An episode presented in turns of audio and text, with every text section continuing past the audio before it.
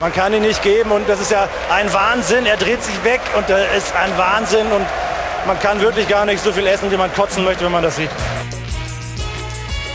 Der Gräfe ist halt typisch Fußballmann für DFB, DFL, man lassen die noch nicht sterben. Der Arschloch hat alles verpiefert. Kein Elfmeter. Wir wären aufgestiegen. Und jetzt, was ist jetzt? So ein Dreck. Verpfeife. Colinas Erben. Dieser Gräfe ist ein riesiger Arschloch. Einen wunderschönen guten Tag. Hier sind Colinas Erben nach wieder viel zu langer Pause. Mein Name ist Klaas Rehse und ich begrüße ganz herzlich hier in Köln-Nippes den letzten Freund von Manuel Gräfe. Hallo, Alex Feuert. Guten Morgen. Das war jetzt natürlich ein bisschen übertrieben. Äh, Wir haben ja aber im Vorlauf jetzt im Vorspann diese beiden Fans des Karlsruher SC gehört, die ich glaube, die schlimmsten Verwünschungen im Kopf hatten für diesen Schiedsrichter, aber auch natürlich der festen Überzeugung waren, dass dieses Spiel verschoben war. Jetzt ganz kurz aus deiner persönlichen Betrachtung, die letzten oder der letzte Tag war für dich jetzt auch ein bisschen unruhiger. Es gab ein bisschen mehr zu tun. Manuel Gräfe hat meinen kompletten Tagesablauf gestern durcheinander gewirbelt. So ist das, genau. Plötzlich wollten viele was wissen dazu. Bin dann zu NTV ins Studio gefahren. Ich meine, das ist ja eine schöne Sache. Das macht ja auch großen Spaß, muss man schon sagen. Aber das war alles nicht so geplant. Wir werden da natürlich im Laufe dieser Sendung noch ein bisschen ausführlicher drüber reden, widmen uns jetzt aber erst noch mal kurz dem letzten Relegationsspiel 1860 gegen Holstein Kiel.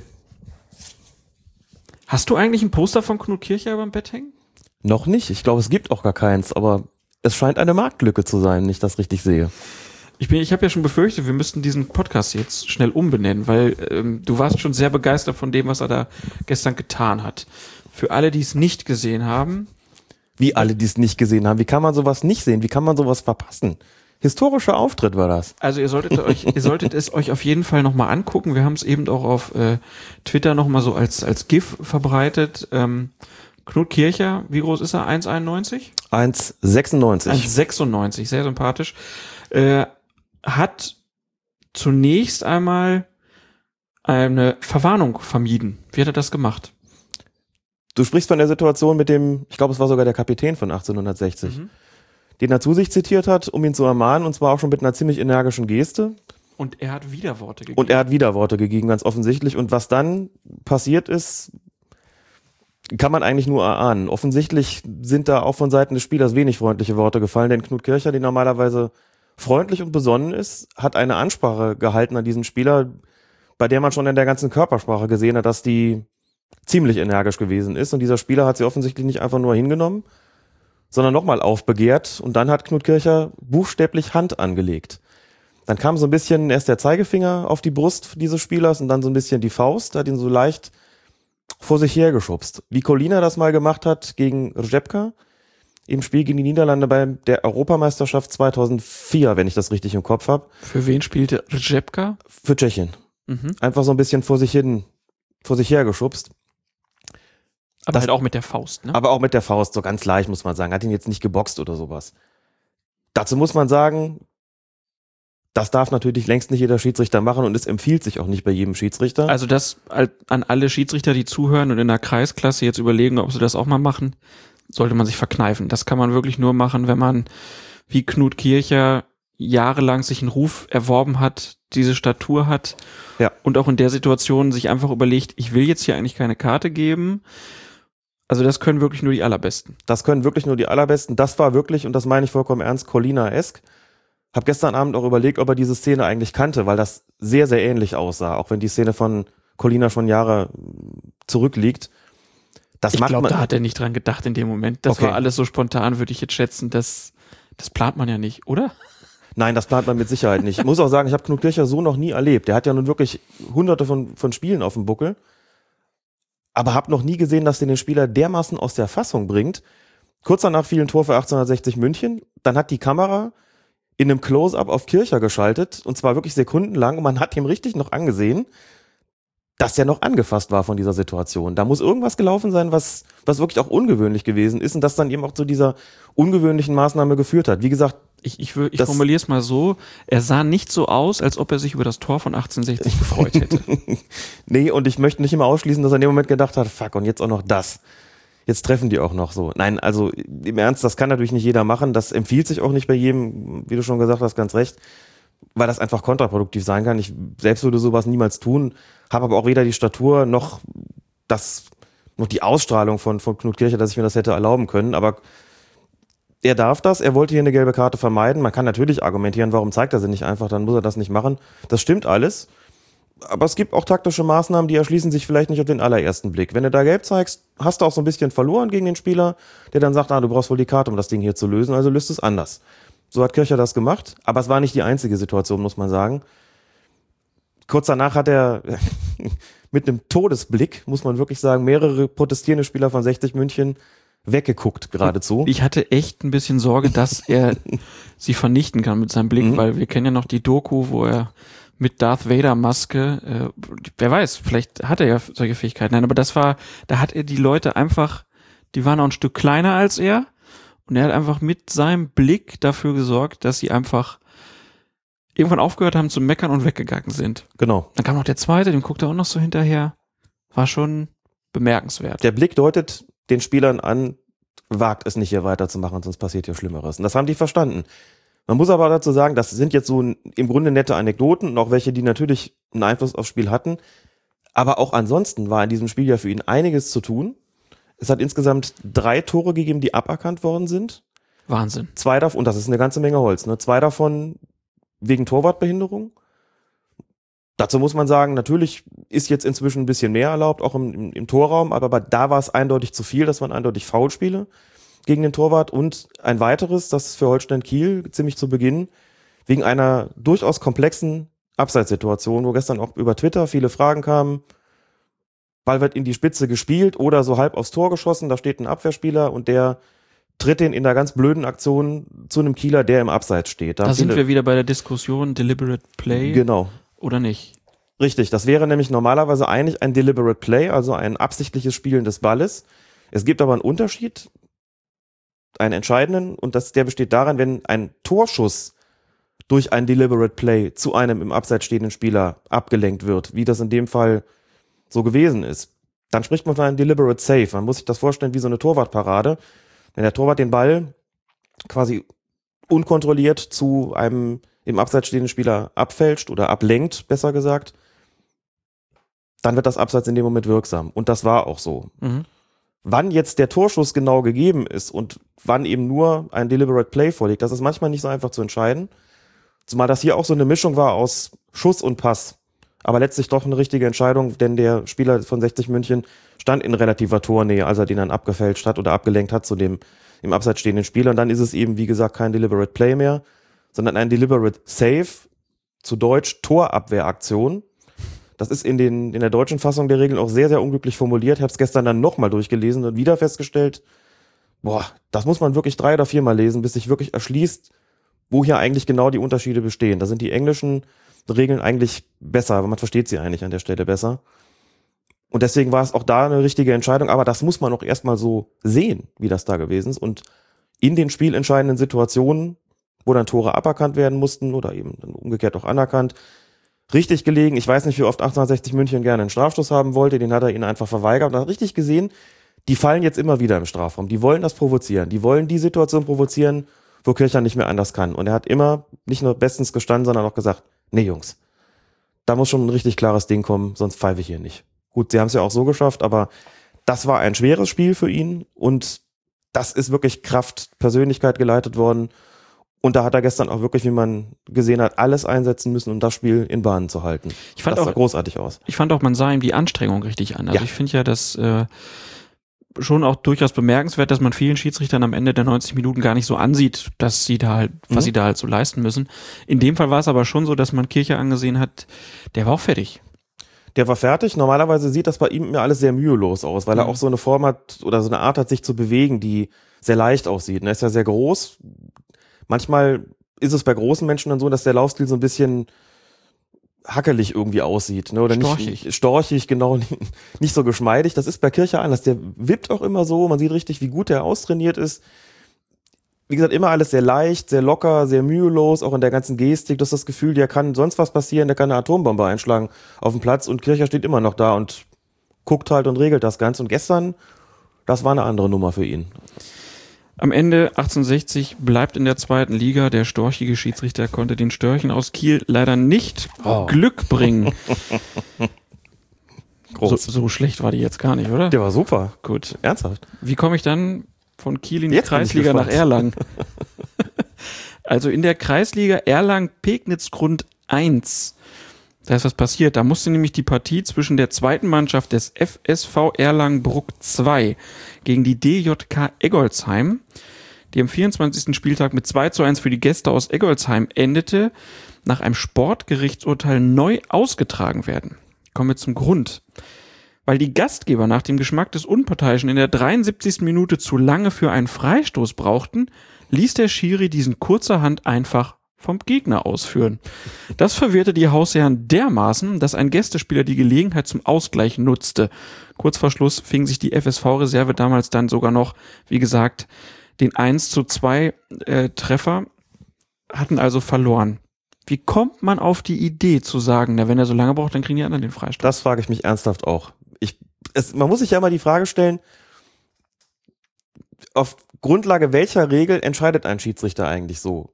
Ich meine, der hat ja eine Ausbildung hinter sich und ich weiß jetzt nicht, wer es gepfiffen hat, wie lange der Schiedsrichter ist, gehe aber eigentlich mal davon aus, dass kein neuer ist. Aber dazu stehen sich zu ärgern, zu denken, ich habe jetzt dreimal gesagt, mach voran und da passiert nichts, nö, dann kriegen die anderen den einfach.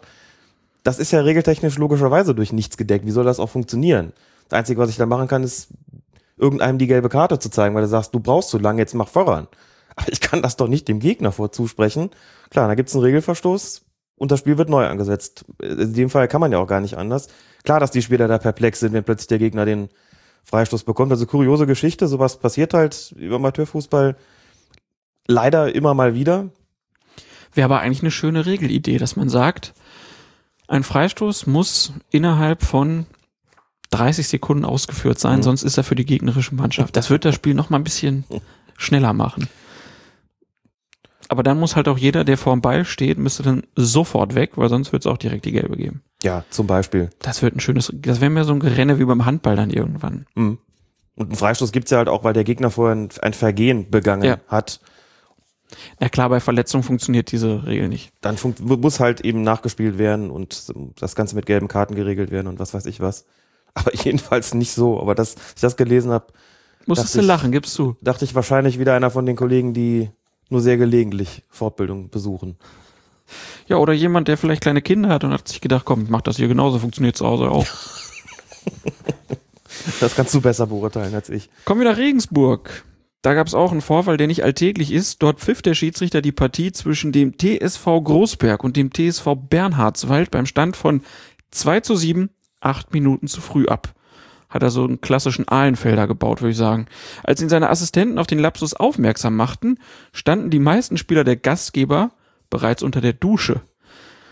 Und so waren es dann am Ende nur noch vier Kicker der Hausherren, die auf den Platz zurückkehrten. Und das Spiel ging am Ende 3 zu 8 aus. Haben also zu vier sogar noch ein Tor geschossen.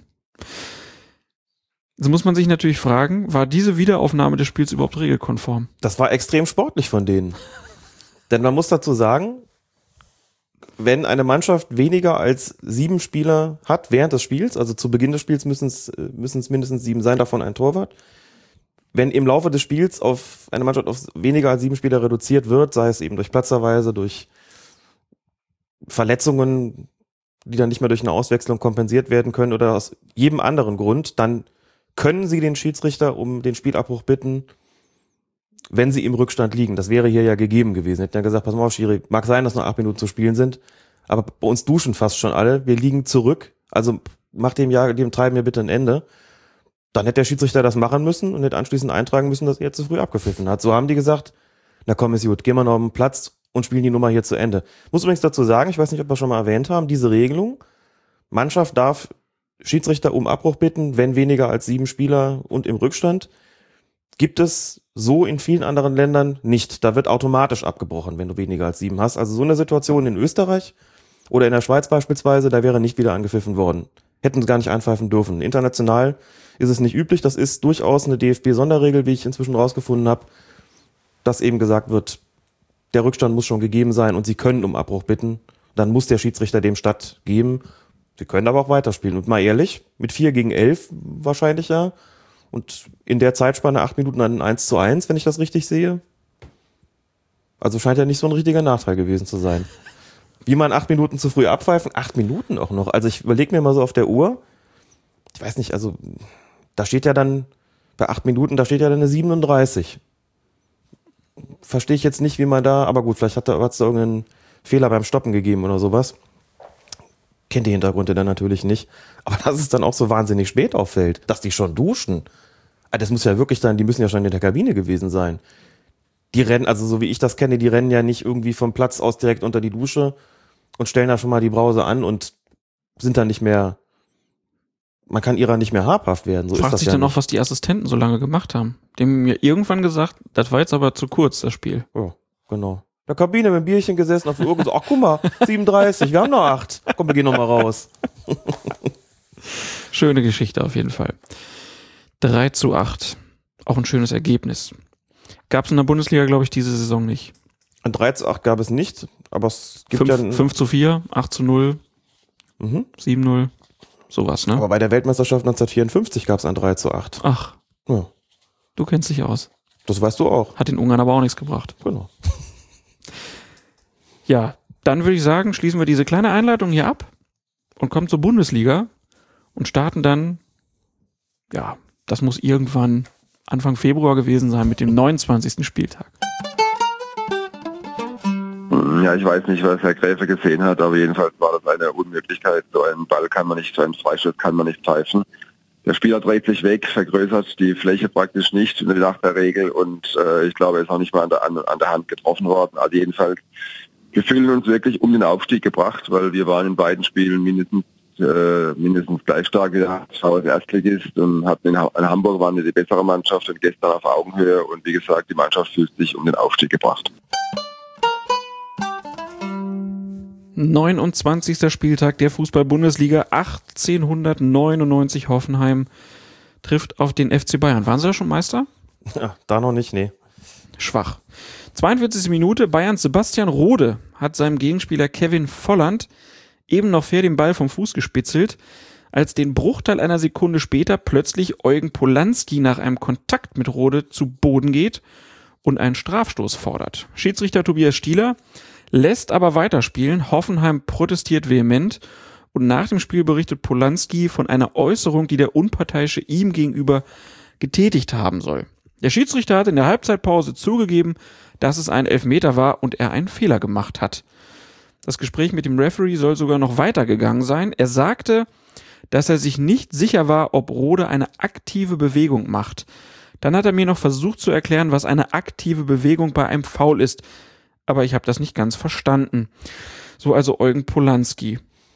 Alex, klär doch mal auf. Was ist eine aktive Bewegung? Ja, das weiß ich auch nicht. Das müsste man den Kollegen Stieler vielleicht fragen, was er ihm da genau erklärt hat. Also ich habe die Szene, ist jetzt schon ein Weilchen her, dann, dann noch so vor Augen, dass Rode vermutlich nicht versucht hat, Polanski hier zu faulen, aber irgendwie so im Aufkommen mit dem anderen Fuß ihn trifft. So. Und es spielt dabei nicht die Rolle, ob das eine aktive Bewegung zu, zum Gegenspieler ist oder, oder nicht, sondern es geht darum, trifft er ihn hier oder nicht? Also ist das irgendeine Form von Treten beispielsweise, Beinstellen, was auch immer, so steht es drin. Und ob das nun so gewollt gewesen ist oder ob es nur eine Form von Fahrlässigkeit war, denn das ist ja auch ein Kriterium für die Freistöße, das muss offen bleiben. Also man könnte von Fahrlässigkeit sprechen, einfach sagen, wenn du nicht sicher sein kannst, dass du so aufkommst auf dem Boden, ohne vorher einen Gegner zu treffen, dann ist das halt einfach dein Problem. Und da muss man auch nicht von irgendeiner aktiven Bewegung reden. Also, dass Polanski das nicht verstanden hat, das kann ich wiederum verstehen. da wäre ich gerne Mäuschen gewesen bei der Unterhaltung. Was ich gut finde, ist schon, dass ein Schiedsrichter einfach so fair ist und so souverän auch ist, sogar in der Pause, wo er offensichtlich ja schon die Fernsehbilder gesehen hat. Manchmal werden wir ja gefragt, wie ist denn das, wenn die Schiedsrichter in die Pause gehen und da hat es irgendwas gegeben in der ersten Halbzeit, kriegen die das eigentlich schon mit? in der Pause, dass sie da irgendwie eine strittige Entscheidung getroffen haben, gesagt, ich weiß es nicht, gibt sicherlich auch die Möglichkeit, da Fernsehen zu gucken. Offensichtlich ist das hier geschehen. Und Ja, ist ja in vielen Stadien so, dass wenn du durch den Spielertunnel reinkommst, dass dann direkt so da die Mixed-Zone ist. Und in diesen Mixed-Zones hängen ja dann teilweise auch Bildschirme zum Beispiel. Also ich weiß nicht, wie das in Hoffenheim ist. Ähm, vielleicht hat er das da auch gesehen, aber einen Fernseher in der Schiedsrichterkabine gibt's glaube ich, nicht. So doch, doch, den gibt's auf jeden Fall. Ja? Den gibt es deswegen schon, weil Aber in dieser Doku von Knut Kircher stand da nichts rum. kann ich mich nicht erinnern. Also sagen wir mal so, ich, es ist ja so, dass die Schiedsrichter mit den Schiedsrichtern Beobachter, Beobachtern in einiger zeitliche, in einigen zeitlichen Abstand nach dem Spiel eine Besprechung haben. Einiger zeitlicher Abstand heißt, die sind dann geduscht und umgezogen.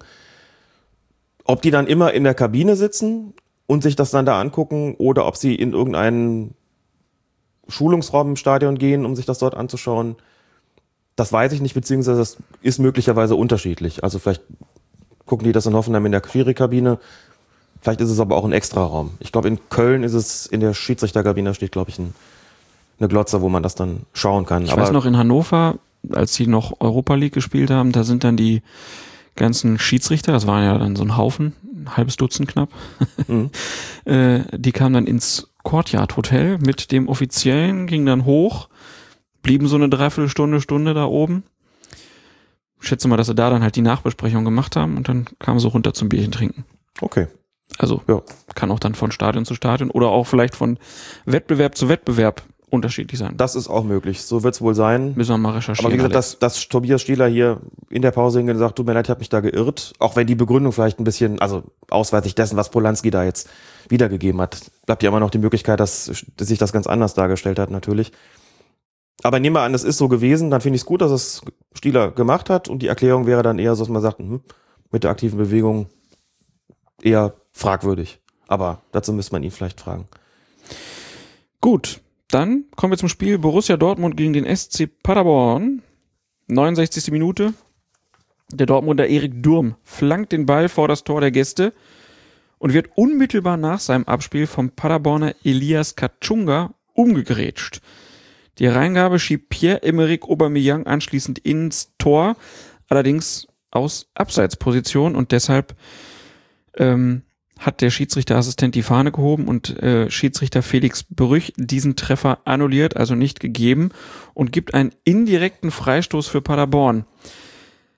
Drängen sich drei Fragen auf. Erstens, war das richtig? Äh, hätte es hier einen Strafstoß wegen des Fouls an Durm geben müssen? Oder vielleicht auch ein Tor wegen Vorteil? Tor wegen Vorteil scheidet aus. Wenn man sich die Situation nochmal vergegenwärtigt, da kommt ein Abspiel eines Dortmunder Spielers. So, und im Moment des Abspiels steht Aubameyang im Abseits. Der steht erstmal nur im Abseits im Moment des Abspiels. Ist noch nicht klar, zumindest theoretisch nicht klar, bekommt er überhaupt einen Ballbesitz oder nicht. Und kurz nach dem Abspiel passiert das Foul. Stellt sich immer die Frage so, also Tor kann man einfach nicht geben, denn der steht ja nun mal im Abseits, da kann man keinen Vorteil geben. Nächste Frage ist, hätte es nicht einen Strafstoß geben müssen? Und da sage ich, den hätte es geben müssen, denn als der Ball sozusagen noch zu Aubameyang unterwegs war, der im Abseits stand, ist dieses Foul passiert, das auch, glaube ich, ziemlich unstrittig war, wenn man sich diese Situation nochmal anschaut. Und das Foul war, bevor die Abseitsstellung von Aubameyang wirksam geworden ist.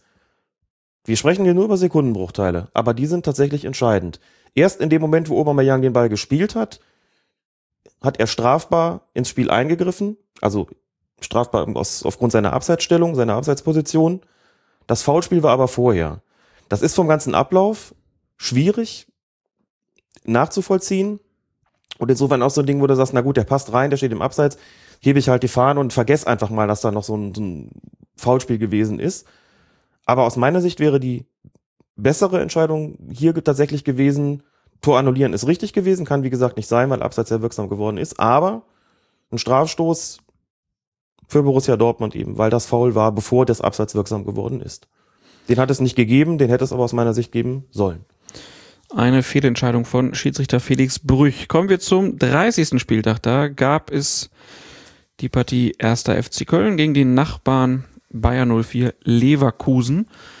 Und kurz vor der Halbzeitpause hat der Kölner Dominik Marot sein Hinterteil ein bisschen rausgestreckt. Das hat Stefan Kiesling gerne angenommen, hätte ich jetzt fast gesagt. Er will halt an ihm vorbei, fällt dann spektakulär und Schiedsrichter Dennis Eitekin zeigt auf den Elfmeterpunkt. Aus seiner Sicht, war das genug für einen Elfmeter oder war das eine Falleinlage von Kiesling? Schwierige Frage, ne? Muss man sagen. Also klar weiß ich, dass sich die Fans des 1. FC Köln da tierisch drüber aufgeregt haben. Was fällt der da eigentlich? Ich habe aber durchaus auch Stimmen gehört, die gesagt haben, was hat der Marode eigentlich vorgehabt? Ich meine, was, was hat ein Spieler vor, der sein Hinterteil raussteckt? Dass man den Fuß raussteckt und dann anschließend sagt, ich wollte zumindest den Ball erreichen. Okay, aber wenn ich mein Hinterteil ausfahre, kann ich keinen Ball spielen, dann habe ich eigentlich nur eine Sache im Kopf, möchte irgendwie den Gegner daran hindern und möchte dann vielleicht auch, wenn der fällt, dass der Schiedsrichter das nicht pfeift. Spekuliere sozusagen darauf, dass das eben nicht reicht. So. Und hier haben wir eine Situation, dass das eigentlich ziemlich dämlich von Marot gewesen ist und von Kiesling natürlich. Wenn man sieht, wie der fällt, dann fragt man sich, ob das tatsächlich durch den Kontakt mit Marots Hinterteil, mit Marots Po ausgelöst worden ist. Und daran habe ich meine Zweifel. Und in dieser Situation, wenn man sagt, ach, reicht das jetzt für einen Elfmeter oder nicht, würde ich dann ne, nach Betrachten der Zeitlupe und wie man das halt so hat, sagen, nee, ich glaube, das reicht nicht. Ich glaube, es wäre ja sinnvoller gewesen, weiterspielen zu lassen. Muss auch nicht auf Schwalbe entscheiden, das ist ja ein Kontakt da gewesen, sondern einfach weiterspielen und keinen Strafschuss. So würde ich mich festlegen aus der Situation heraus.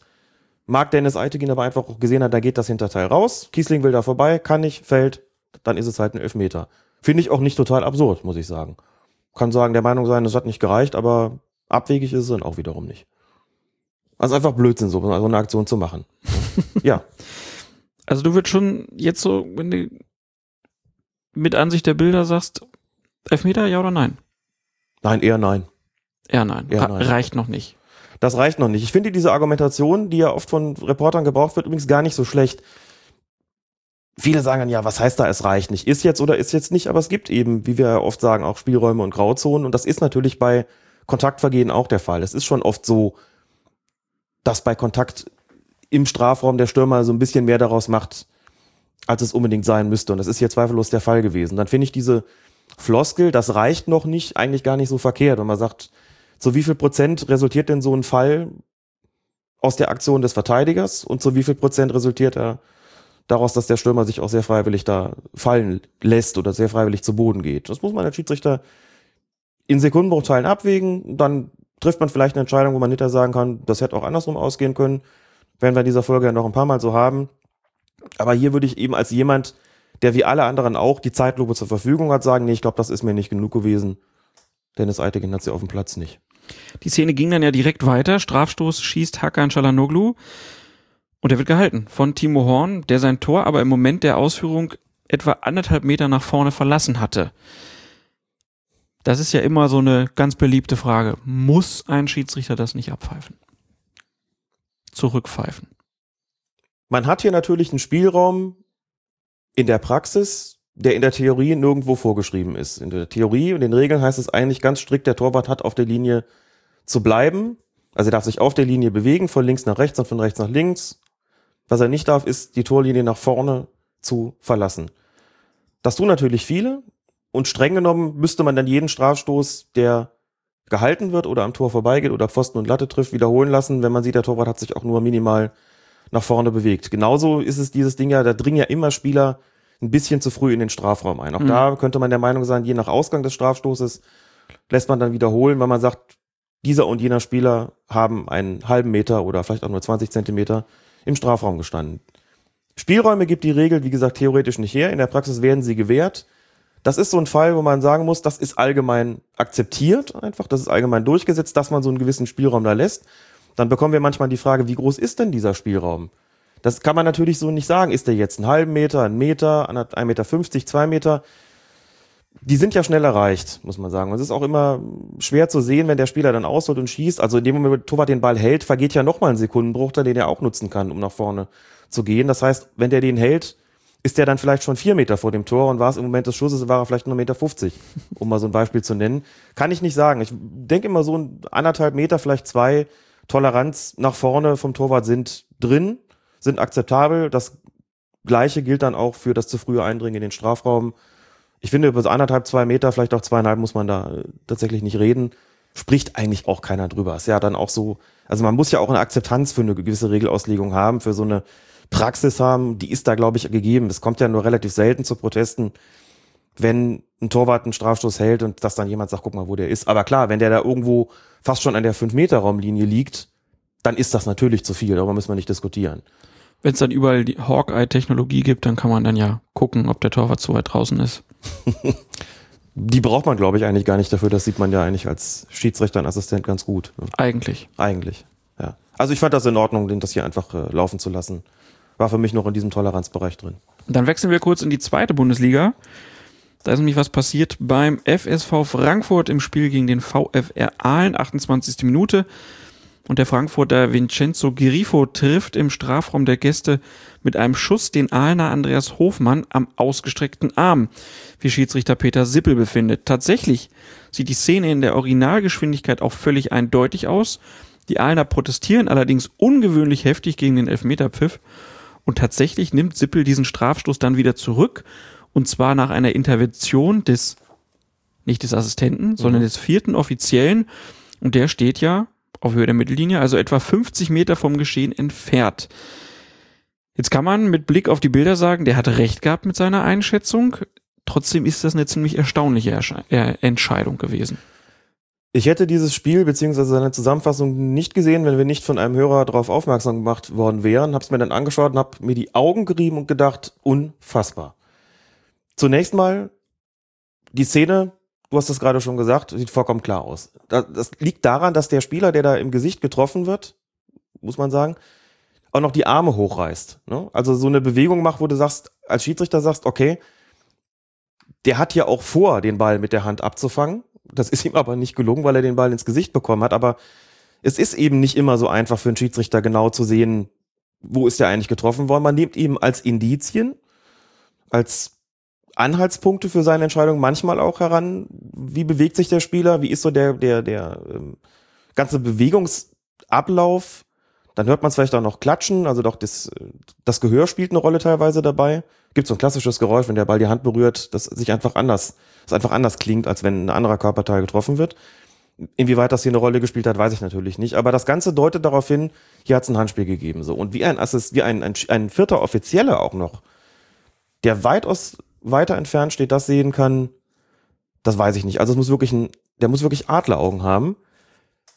Interessant war natürlich die Situation, es sieht, wie gesagt, vollkommen eindeutig aus und die in der Nähe stehen, dieser Szene äh, stehenden ähm, Aalener, das ist ja gerade schon gesagt, die, deren Protest ist einfach so, dass man sagt, die, das geht über den, das, das übliche Ding bei einem Strafstoß, das übliche Lament- Lamento bei einem Strafstoß deutlich hinaus. Also da stellt man sich als Schiedsrichter schon die Frage, hm, Moment, also wird man vielleicht so einen kurzen Moment unsicher und denkt sich, was gibt's denn da zu meckern? Das war doch vollkommen klar aus meiner Sicht. Und auch nur die in der Nähe sind.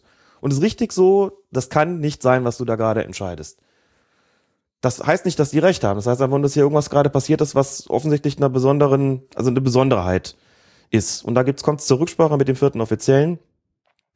Und der sagt, es ist eben kein Handspiel, sondern der ist im Gesicht getroffen worden. Und dann kommt, kommen die ganzen Zeitlupen, und ich glaube, in der vierten habe ich dann gesehen, der vierte Offizielle hat recht. Unglaublich. Es ist verschiedentlich vermutet worden, dass der Mann zwischendurch Fernsehen geguckt hat. Und deswegen greifen wir das hier nochmal auf und sagen, das wissen wir nicht, ob er das getan hat. Sollte er es getan haben und zur Entscheidungsfindung herangezogen haben, dann wäre das zumindest nach offizieller Lesart nicht statthaft. Selbst wenn die gesamte Welt die Zeitlupe hat, er dürfte das nicht nehmen. Deswegen würde natürlich auch, sollte er es getan haben, würde er es immer bestreiten. Er würde immer sagen, habe ich nicht, habe ich so gesehen. Das nur dazu, also es gibt diesen Wäre das ein, Videobeweis nicht. wäre das ein Regelverstoß? Das ist eine gute Frage. Es hat ja offiziell noch nie stattgefunden. Insofern kann ich nur vermuten, was eigentlich geschehen würde, sollte jemand mal offen zugeben, jo, ich habe den Monitor benutzt. Wenn eine richtige Entscheidung dabei herauskommt, steht man natürlich vor dem Dilemma, weil dann jeder sagt, naja, gut, hier ist aber doch irgendwie richtig gehandelt worden, es ist die richtige Konsequenz gezogen worden aus der Situation. Wollen wir uns jetzt wirklich ernsthaft darüber beschweren? Aber natürlich würde der öf öffentlich angezählt und dem würde natürlich gesagt, pass mal auf, das geht einfach nicht. Deswegen sind die Schiedsrichter natürlich da gehalten, wenn sie es täten, kann ja sein, dass er wirklich mal einen Blick drauf geworfen hat. Das möchte ich nicht ausschließen, dass er da also so gewesen ist, aber es bleibt eben eine Vermutung. Er würde mit Sicherheit sagen, habe ich nicht getan, eben weil es nicht statthaft ist. Ich glaube nicht, dass der dass irgendjemand hinginge, es geht ja im Nachhinein sowieso nicht mehr und deine Entscheidung revidieren würde, sondern es wurde vielleicht gesagt, das ist nicht statthaft, das soll eigentlich nicht sein, aber wir sind froh, dass die richtige Entscheidung dabei herausgekommen ist. Ein Argument für den Videobeweis. Kommen wir nachher vielleicht nochmal zu. Kurios an der ganzen Nummer ist, dass es wieder Peter Sippel ist am 33. Spieltag, der wieder einen Handelfmeter zurücknimmt und wiederum nach Rücksprache mit dem vierten Offiziellen, diesmal bei der Partie Erzgebirge Aue gegen den ersten FC Kaiserslautern. Jo. Das ist schon, also für einen Schiedsrichter unangenehm, oder? Das ist sehr unangenehm. Auch hier muss man sagen, die Revision der Entscheidung vollkommen korrekt. Auch hier hat es Diskussionen gegeben, hat der vierte Offizielle möglicherweise den, den Monitor benutzt. Lass mal, wie gesagt, dahingestellt sein. Auch hier korrekte Entscheidung. Ist einfach schon deswegen so kurios, weil Peter Sippel zweimal sehr, sehr gut gestanden hat, zweimal eine Entscheidung getroffen hat, die ich aus der Originalgeschwindigkeit vollkommen nachvollziehen kann. Und zweimal eben vom jemand korrigiert wird, der sehr, sehr weit entfernt steht. Natürlich ist das für einen Schiedsrichter unangenehm, zeigt aber natürlich auch das gewachsene Gewicht dieser Assistenten und vierten Offiziellen, die auch einen genauen Blick auf das Spiel haben sollen und den Schiedsrichter dabei unterstützen sollen. Und natürlich nimmt er keine Entscheidung zurück, die er selbst getroffen hat als Hauptschiedsrichter. Wenn sich das Gespann nicht hundertprozentig sicher ist und auch der Schiedsrichter als Verantwortungsträger nicht hundertprozentig davon überzeugt ist, dass sein Assistent oder vierter Offizieller, der mir irgendwas sagt, richtig liegt. Hm. Aber dass das in relativ kurzem Abstand zweimal aneinander passiert, ist schon unangenehm, denn es ist immer besser, das muss ich, glaube ich, nicht groß begründen, wenn die erste Entscheidung sitzt und man nicht die Hilfe zur Korrektur braucht und erst im zweiten Versuch die richtige Entscheidung getroffen wird. Drück mal Peter Sippel einfach die Daumen, dass das in Zukunft nicht mehr so oft passiert. Der Mann ist erfahren genug. Der Mann ist aber auch erfahren genug, um dann eben auch zu wissen, dass seine Assistenten und vierten Offiziellen, die er hat, das manchmal besser sehen. Also ist da, glaube ich, auch recht relaxed, was das betrifft. Glückwunsch zum guten Team. Kommen wir zum 31. Spieltag. 1899 Hoffenheim gegen Borussia Dortmund. Mats Hommels köpft den Ball aus kurzer Distanz auf das Hoffenheimer Tor. Sein Mitspieler Pierre-Emerick Aubameyang steht in der Flugbahn und klar im Abseits, verhält sich aber passiv.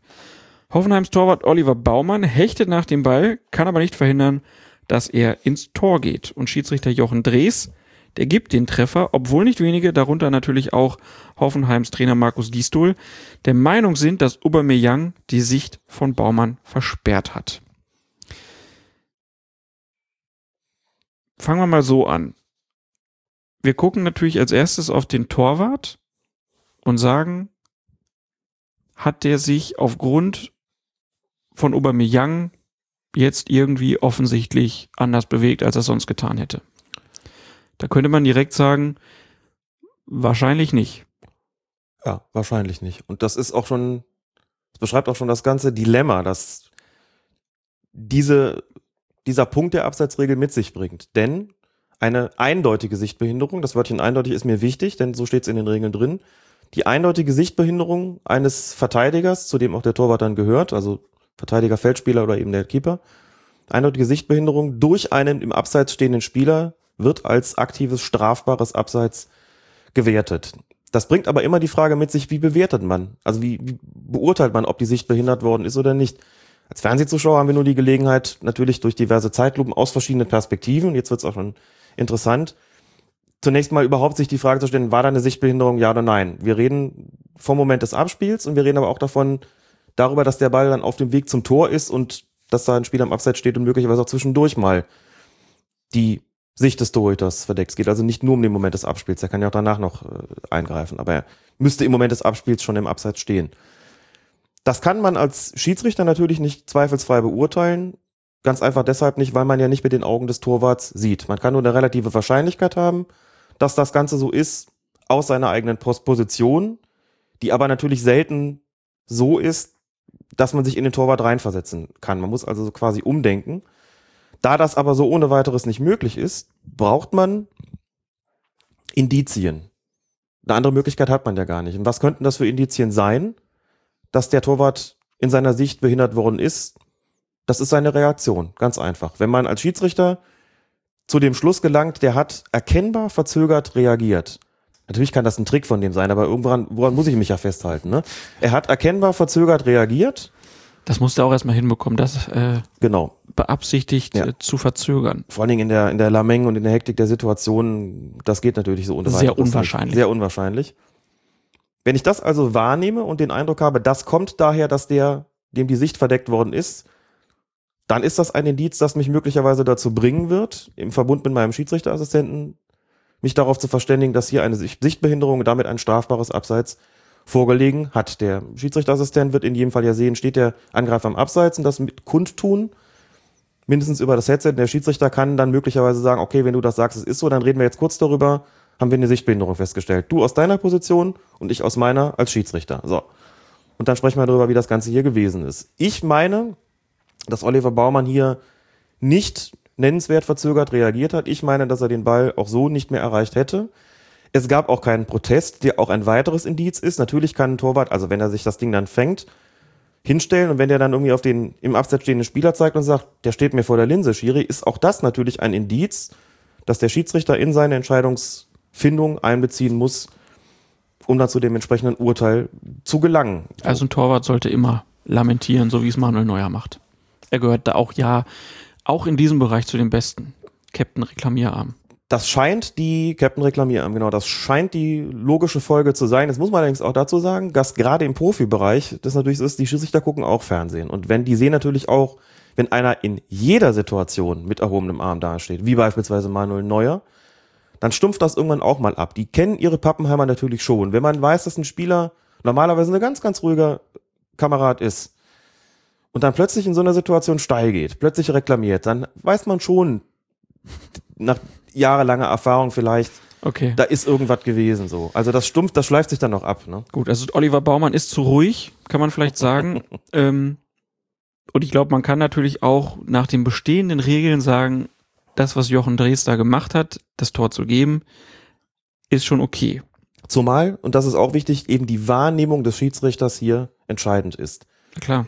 Er muss wahrgenommen haben, dass es diese Sichtbehinderung gegeben hat. Ob die gegeben war oder nicht, ist objektiv ohnehin ja kaum feststellbar. Selbst mit diversen Zeitlupen kaum. Weil du, wie gesagt, es sei denn, du hast eben eine, die das aus der Hintertorperspektive zeigt und mit den Augen des Schiedsrichters. Sowas ist selten genug. Aber sind wir hier nicht in einem Bereich, wo man als Zuschauer und vielleicht auch als Mitspieler, ich weiß es nicht so genau, aber vor allen Dingen finde ich ja auch immer, dass, also man macht es den Schiedsrichtern doch damit auch unnötig schwer einfach. Warum sagt man nicht, der Aubameyang, der steht denen da so klar Mhm. in dem möglichen Blickfeld. Selbst wenn Baumann das gar nicht bewusst wahrnimmt, könnte man ja immer noch sagen, dem behindert das trotzdem. Könnte man ja auch äh, eine Argumentation führen. Warum macht man es den Schiedsrichtern so schwer und sagt nicht, das ist dann abseits? Auch um eine Eindeutigkeit in einem Stadion. Also, weil ich glaube, die Leute, die im Stadion da waren, die haben doch da auf der Tribüne gesessen und haben, haben Mhm. gesagt, der steht ihm doch im Blick. Das war ja, eine, war ja sehr eindeutig, dass der Aubameyang da alleine vorm Tor rumturnte. Ja, geturnt hat er eben nicht, Ja, weil er, glaube ich, und das ist ja schon falsche Formulierung, unrichtig, aber trotzdem, er, er steht da halt ganz klar in einem Bereich, wo man sagt, klar, es, es ist ein passives Abseits, aber Mhm. er, er- er ist in einem Bereich, wo der Torwart, und sei es auch nur unterbewusst, in seinem Blickfeld eingeschränkt wird. Die Möglichkeit hat ein Schiedsrichter ja inzwischen wieder. Ne? Zwar, also auch nach dieser Abseitsreform da im Jahr 2013 ist man ja dazu übergegangen zu sagen, wenn er wirklich in sich in diesem Sichtfeld bewegt und da offensichtlich die offensichtlich die Hand wiederum natürlich die Handlung des Torwarts Ja, aber das ist jetzt ja eindeutig, offensichtlich. Das macht es natürlich alles sehr, sehr kompliziert. Und ich weiß auch, dass man viele Tore haben will. Aber nochmal die Frage, macht man es den Schiedsrichtern nicht einfach zu schwer? Damit hast du aber das Argument schon genannt. Den macht man es in der Situation sicherlich schwerer, aber das Ziel ist ja, dass im Fußball der Offensiv, die Offensive gefördert wird. Das steckt Ja, dahinter. dahinter ich habe aber noch, ich habe auch zugesagt. Macht man es Hm? ihnen nicht zu schwer? Das ist die Frage. Nein, zu schwer würde ich nicht sagen. Denn das sind letztlich dann doch Ausnahmen, die da passieren. Die, aber dem, dem, den Ruf der Schiedsrichter ja auch wieder schaden. Ja, weil sie natürlich in der öffentlichen Diskussion sind. Aber solche Genau. Abseitssituationen, die sich so darstellen, sind ja relativ selten. Das ist Ließen sich aber direkt vermeiden. Und man muss dazu sagen, bei solchen, bei einer anzunehmenden Sichtbehinderung wird, wenn ich das richtig beobachtet habe, inzwischen nur noch relativ selten auf Abseits erkannt. Gerade weil da ja steht, es muss eindeutig die Sicht behindert werden. neigen doch viele Schiedsrichter dazu, und das finde ich durchaus auch nachvollziehbar, zu sagen, wenn das für mich nicht eindeutig ist, lasse ich hier auch laufen. So, und das ist da mal passiert, dass du hinterher siehst, das war jetzt wirklich, der hat ihm wirklich eindeutig vor der Linse gestanden. Das kommt so furchtbar häufig dann auch nicht vor. Deswegen lässt man es da meistens laufen und ich habe den Eindruck, dass alle Beteiligten auch ganz gut damit leben können. Wir spulen mal kurz vor. 33. Spieltag ist es, Wolfsburg gegen Dortmund, 49. Spielminute, Siegtreffer für Wolfsburg. Bei Naldos Torschuss musste im Abseits und in der Schussbahn stehende Tim Klose äh, die Füße heben, um nicht vom Ball getroffen zu werden. Und da kann man sich natürlich fragen, war das ein Eingriff, der ein Abseitspfiff gerechtfertigt hätte? War es für mich nicht. Auch nicht. Nein, regeltechnisch zunächst mal, reden wir mal nicht über die Sichtbehinderung, reden wir Ja. mal über dieses Füßeheben, wo viele gesagt haben, wenn der doch schon hochspringen muss, ist das denn dann nicht eine Aktion die? So, und dann guckt man in die Regeln und stellt fest, da er den Ball ja nicht gespielt hat, stellt sich nur die Frage, hat er den Gegner beeinflusst? So, wie beeinflusst man den Gegner? Indem man seine Sicht behindert eben erstens oder zweitens einen Gegenspieler im Kampf um den Ball angreift. Beides hat Klose hier nicht getan, scheidet also aus. Dann reden wir über eine Sichtbehinderung. Und da müsste man sich die Frage stellen, ist das denn so gewesen? Hat das dementsprechend beeinflusst?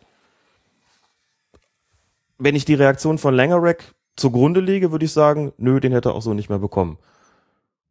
Und nichts deutete für mich in dieser Situation darauf hin, dass das anders gewesen wäre, wenn Klose da nicht gestanden hätte, ehrlich gesagt. Und deswegen gehe ich auch da bei der Entscheidung mit. Ich bin unzufrieden. So nicht mit dir. bei den Spielräumen. Nicht Ja. mit dir. Alles, ich finde in dem Fall halt wirklich die Regel, ähm, das ist einfach auch zu schwer nachvollziehbar für, man sollte die Regeln einfach, in, in manchen Punkten ein bisschen einfacher halten. Und das ist so ein Punkt, wo ich denke, da macht man es einfach, ich wiederhole mich, den Schiedsrichtern zu schwer. Aber gut, werden wir wohl nicht zusammenkommen. Kommen wir zum 32. Spieltag. Paderborn gegen den VfL Wolfsburg. 16. Minute. Tim Klose erzielt per Kopf den Führungstreffer. Schiedsrichterassistent Kai Voss hebt jedoch die Fahne, weil er der Auffassung ist, dass Kloses Mitspieler Luis Gustavo aus Abseitsposition ins Spiel eingegriffen hat.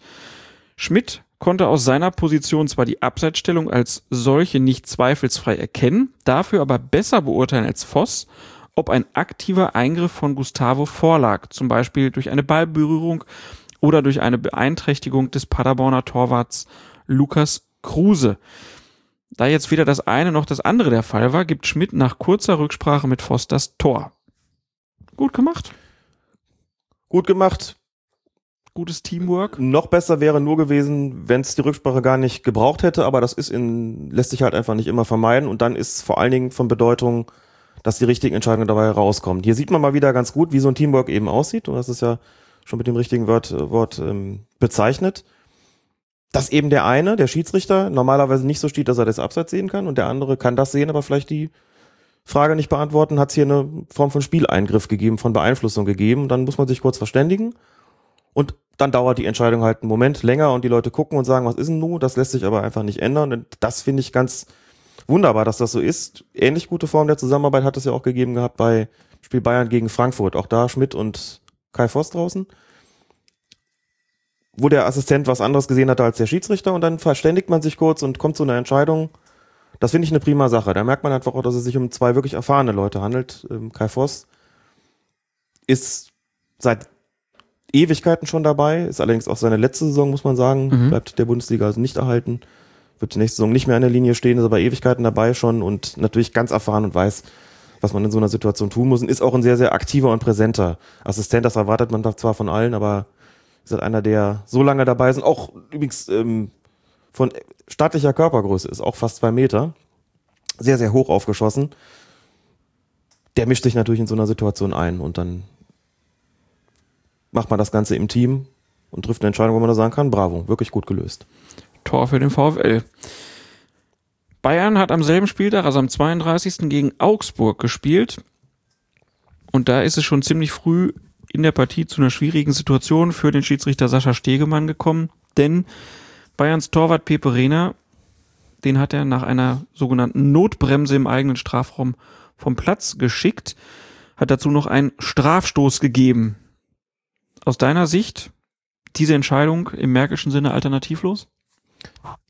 ich habe ja so ein bisschen das Problem bei Spielen von Bayern München, dass ich, wenn Kollege Stegemann pfeift, und er hat das ja zum zweiten Mal getan in dieser Saison, wenn der Kollege Stegemann die Bayern pfeift, Zwei Lieblinge auf dem Platz. auf dem Fer auf, natürlich vor dem Fernseher sitze, im Stadion hatte ich die Gelegenheit äh, noch nicht, und dann überlege so, puh, wie entscheide ich mich jetzt eigentlich? Und in der Situation, als Renner da rauskommt und das Foul macht, noch ziemlich dumm, muss man sagen, das ganze, ganze macht, weil sich da völlig verschätzt hat, ich in der Originalgeschwindigkeit schon gedacht, das ist jetzt Strafschuss und Rot. Ne? Und das ist natürlich hart. Das ist, klar, Bayern war schon Meister und trotzdem war ja so ein bisschen Unzufriedenheit im ganzen Verein und dann 13 Minuten und dann passiert so ein Ding und habe vor der Glotze gesessen und mich dabei im Prinzip erwischt, dass ich gedacht habe, komm Sascha, zieh durch.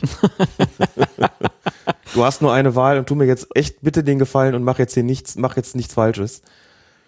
Und es wird ja oft gefragt, ist das nicht dann doch was anderes für die Schiedsrichter bei Bayern München? Ist doch klar, dass in so einer Situation, dass, also ich nenne jetzt einfach mal zwei andere Vereine, wenn du jetzt vielleicht Paderborn gegen, gegen Freiburg hast und da passiert sowas nach 13 Minuten, da wird natürlich in den Medien nicht so lange drüber diskutiert oder das hat nicht so ein Gewicht wie bei dem Spiel Bayern gegen Augsburg, also das auch noch so einen gewissen Derby-Charakter hat, wo es bei den Bayern schon nicht läuft und dann fliegt ein Torwart vom Platz, ist doch klar, dass so eine Entscheidung dann breiter diskutiert wird. Ist doch klar, dass du so ein Schiedsrichter weißt.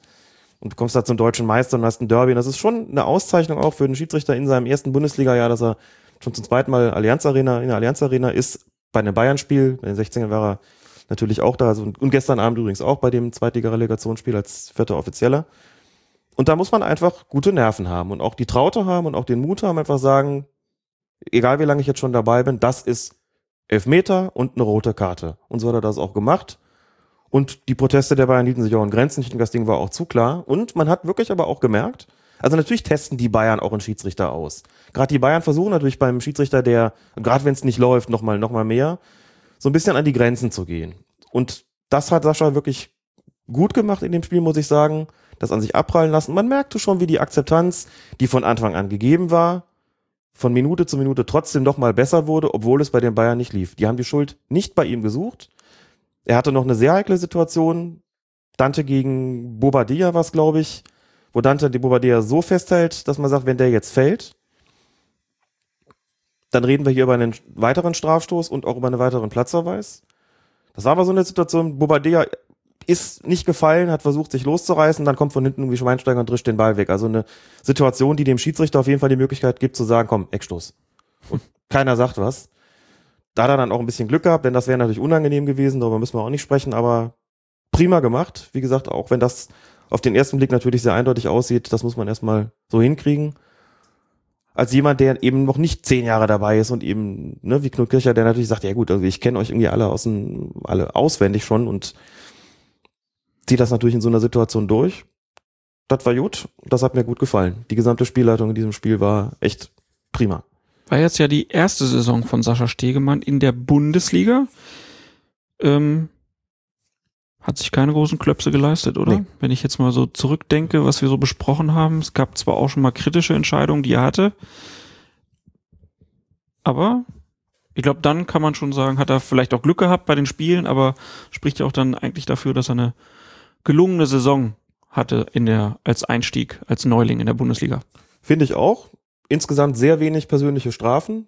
Er regelt ja sehr, sehr viel mit Persönlichkeit, neigt eben nicht dazu, schnell die gelben Karten auszupacken. Dazu muss man schon sagen, das war in der Vergangenheit bei dem einen oder anderen Neuling durchaus anders. Da sind einfach mehr Karten gezeigt worden als bei langjährigen Bundesliga-Schiedsrichtern. Das hat Stegemann nicht gebraucht. Ich erinnere mich an zwei Platzverweise, zwei knallrote Karten, eine für Hünteler. Mhm. Nach diesem knalledämlichen Foul gegen welcher Hannover Hannoveraner war es? Ich glaub, Schmiedebach. Schmiedebach, ne? Mhm. die dann dazu geführt hat, dass Hünteler der erste Spieler der Bundesliga geworden ist, der eine Bewährungsstrafe bekommen hat.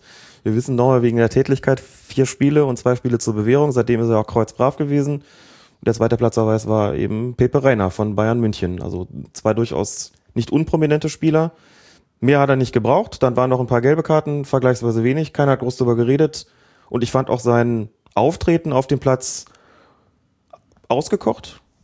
Das ist nicht selbstverständlich für einen Neuling, hat relativ wenig Mühe gehabt, hat die Spiele prima im Griff gehabt und ich glaube, ich kenne die offizielle DFB-Bewertung da jetzt nicht. Aus meiner Sicht kann er da sehr, sehr zufrieden sein mit seinen ersten acht Spielen und bin da auch ziemlich sicher, eigentlich, dass man das beim DFB nicht anders sieht. Denn ich glaube nicht, dass man dazu einen Grund hat. Das ist schon alles sehr, sehr reif und sehr weit. Und wenn man sich die Altersstruktur anguckt bei den DFB-Schiedsrichtern, wage ich mal die Prophezeiung, dass es nicht sonderlich lange dauern wird, bis er auch auf die FIFA-Liste kommt. Denn da scheiden ja in nächster Zeit immer mal wieder welche aus. Mhm. Da müssen Leute von unten nachkommen und da dürfte er relativ bald schon aus mathematischen Gründen sozusagen ein Kandidat sein. Hat ja auch schon Einsätze gehabt als ähm, Torrichter auf jeden Fall kürzlich bei einem Länderspiel und ich glaube auch schon als Schiedsrichterassistent. Ah, das geht dann. Ja. Auch wenn man nicht auf dieser Liste steht. Das geht dann. Mhm. Okay. Ja. Wird Zeit, dass wir mal wieder vors Mikrofon kriegen. Wir bemühen uns drum. Ne? Mhm. Dann kommen wir zum Spiel Hamburger SV gegen den SC Freiburg. Schiedsrichter dort Knut Kircher. Und der hatte es dann ganz am Ende des Spiels ziemlich schwer, denn Goiko Katscha trifft für den HSV per Kopf in der 90. Minute zum Ausgleich. Die Gäste aus Freiburg reklamieren allerdings vor, äh, vorher ein Foulspiel des Torschützen an ihrem Keeper Roman Bürki. Katscha soll seinen Arm unfair eingesetzt haben. Aus deiner Sicht, liegen die Freiburger richtig oder hat Knut Kircher, der das Tor gegeben hat, richtig entschieden? Puh, das war wirklich eine heikle Situation. Ich habe mir das diverse Male angeschaut, auch weil viele gesagt haben, Katscha drückt doch den Arm hier weg von Birki. Ganz aktiv. Drückt den Arm weg, verschafft sich damit genau den entscheidenden Vorteil. Das kann man so sehen. Ich habe aber den Eindruck, dass dieses Wegdrücken des Armes aus dieser Sprungbewegung resultiert, die du als Spieler nun mal machen musst. Und du musst deine Arme ja in irgendeiner Form bewegen können. Also er hat ja das Recht, da zum Zweikampf zu gehen. Birki hat das Recht, da mit den Armen hinzugehen, hat allerdings dann noch keinen Ball in den Händen gehabt. Insofern stellt sich auch da die Frage, wie viel ist denn sozusagen überhaupt an Kontakt mit dem Arm erlaubt, wenn wir zugrunde liegen, dass es eben nicht mehr so ist, dass der Torwart im 5-Meter-Raum quasi sakrosankt ist. Aus meiner Sicht hat sich das hier so zugetragen, Katscher macht eine Sprungbewegung. Ich habe den Eindruck gehabt, dass das Wegdrücken des Armes aus dieser Sprungbewegung resultiert und eben kein unfairer Einsatz gewesen ist. Und muss es dann auch an der Stelle wirklich mal so hart sagen, dann hat Birki einfach den Zweikampf verloren in der Situation, denn er geht mit den Armen zum Ball, ist aber nicht so, dass er nicht berührt werden kann. Ich habe hier keine unfaire, keinen unfairen Einsatz von Katscher gesehen, also fand ich es auch in Ordnung, den Treffer hier zu geben. Wenn mir jetzt jemand sagt, der hat nichts anderes vor, als den Arm wegzudrücken, das ist keine Sprungbewegung mehr, das ist eine klare Aktion, um ihn zu faulen, dann kann ich das nachvollziehen, ist auch diskutabel, aber daran sieht man auch wieder, wie schmal einfach der Grad sein kann, gerade bei solchen Aktionen lasse ich das zu und sag, ich habe nicht mehr gesehen als eine fußballtypische Bewegung, die einfach legitim sein muss, als eine fußballtypische Sprungbewegung. Der Grad zwischen diesem Pol und dem anderen eben, der hat ihn gefault, der hat ihn daran gehindert, den Ball mit der Hand zu spielen. Und zwar regelwidrig. Da muss ein Schiedsrichter sich entscheiden, aber ich bin hier alles in allem bei Kircher, trotz der immensen Auswirkungen, die so eine Szene dann hat. Aber das ist ja dann auch der nichts, was, was ein Schiedsrichter unbedingt zu berücksichtigen hat. Er muss ja in erster Linie sehen, war die Aktion an sich korrekt oder nicht. Ich muss ja ehrlich sagen, dass ich bei solchen Situationen instinktiv immer noch denke, Mhm. Torwart muss geschützt werden, klares Okay. Foul. Das ist immer noch, Ist drin, ne? ist noch drin, weil Mhm. es so lange Zeit galt und es die Regel ja auch für uns überraschend Ja. ein bisschen äh, aufgeweicht wurde. Und ja, ich habe auch das Gefühl, dass die Torhüter damit halt auch äh, ein kleines Problem haben mit dieser Umstellung noch. Ähm, Haben sie. Das, das ist halt, ja, die spielen ja jetzt auch alle 20 Jahre Fußball irgendwie oder 30, keine Ahnung, und auf einmal wird so eine für sie elementare Regel geändert. Ist natürlich schwierig. Kann deine Argumentation hier äh, verstehen. Ähm, Kann übrigens sein, kann aber auch den Ärger der Freiburger sehr gut nachvollziehen. ich kann den Ärger der Freiburger auch nachvollziehen und ich kann deine Position schon deshalb nachvollziehen, weil das eine ist, die von vielen Schiedsrichtern auch geteilt wird, Mhm. mit denen ich gesprochen habe. Und ich selber muss schon gestehen, sehe es eigentlich auch so. Also aus Schiedsrichter taktischer Sicht sozusagen, da, weil man es auch gewöhnt ist, spart man sich immer eine ganze Menge Ärger, ehrlich gesagt, wenn man sowas, Ding, sowas einfach abpfeift. Na klar, weil es alle gewöhnt sind. Aber weil du sagst, der Torwart hat eine Sonderstellung im Spiel, der Torraum ist einfach sein, seine Zone, da darf er einfach gar nicht angegangen werden. Und diese jahrelang faktisch praktizierte Regelung, wenn der da irgendwie angegangen wird, wird gepfiffen. Da genügt eigentlich schon ein kleiner Kontakt. Selbst einer, der nicht irgendwie per se unfair ist und in dem man vielleicht woanders gar nicht pfeifen würde.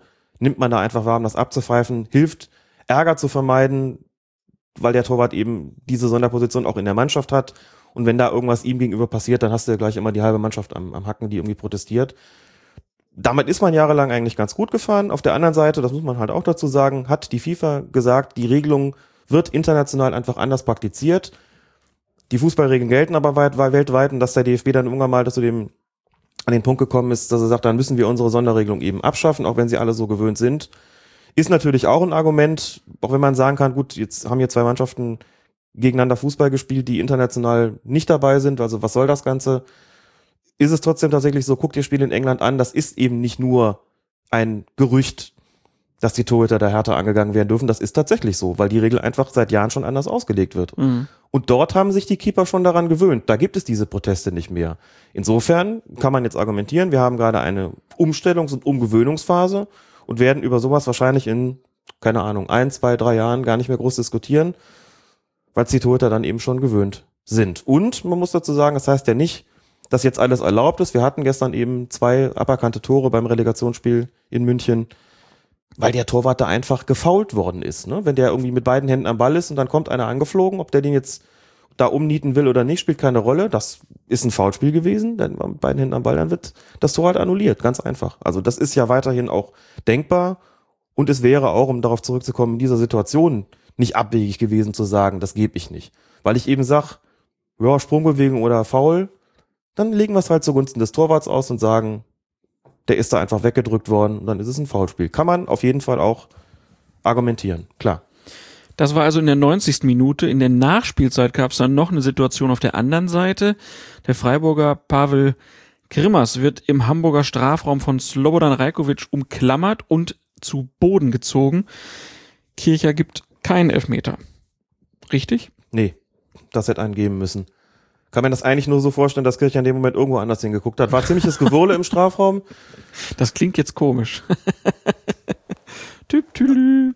Knut Kircher guckt die Vögel in Bäumen. Nein, Vielleicht den Ball hinterher nicht. oder ja. auf irgendeinen anderen Zweikampf. Wenn du so ein Gewurle im Strafraum hast, ist es oft nicht leicht, da alles zu erkennen. Ne? Also hab mal 22 Spieler, oder vielleicht dann 22 waren es vermutlich nicht, lass es mal 14, 15 gewesen sein. Spieler gleichzeitig im Blick, wo überall Zweikämpfe entstehen.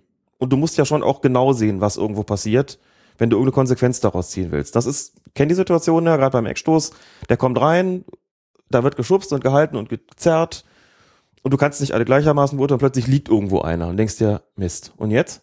Habe ich es vielleicht nicht genau gesehen. Dann sagst du, ja, habe ich nicht genau gesehen.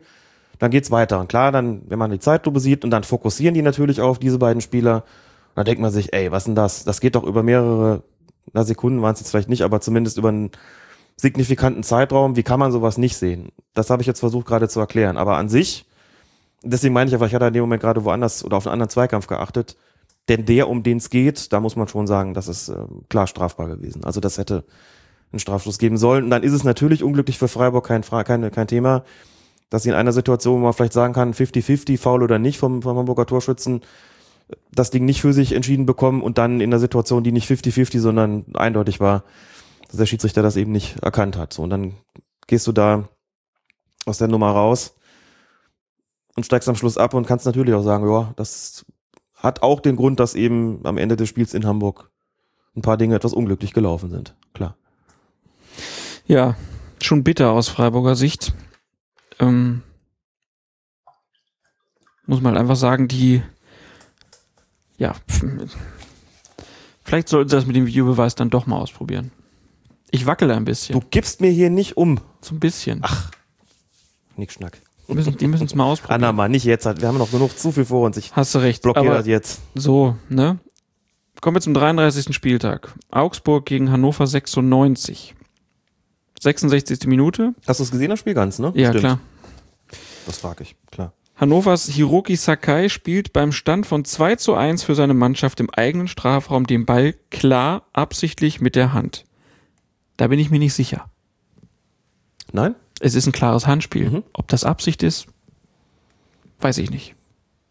Da geht für mich schon der Arm zum Ball und das ist eine Ja. Vergrößerung der Körperfläche und äh, Ich habe Hiroki Sakai ein bisschen öfter spielen sehen. Mhm. Ich ihm durchaus zu, dass das Naja, lassen wir das.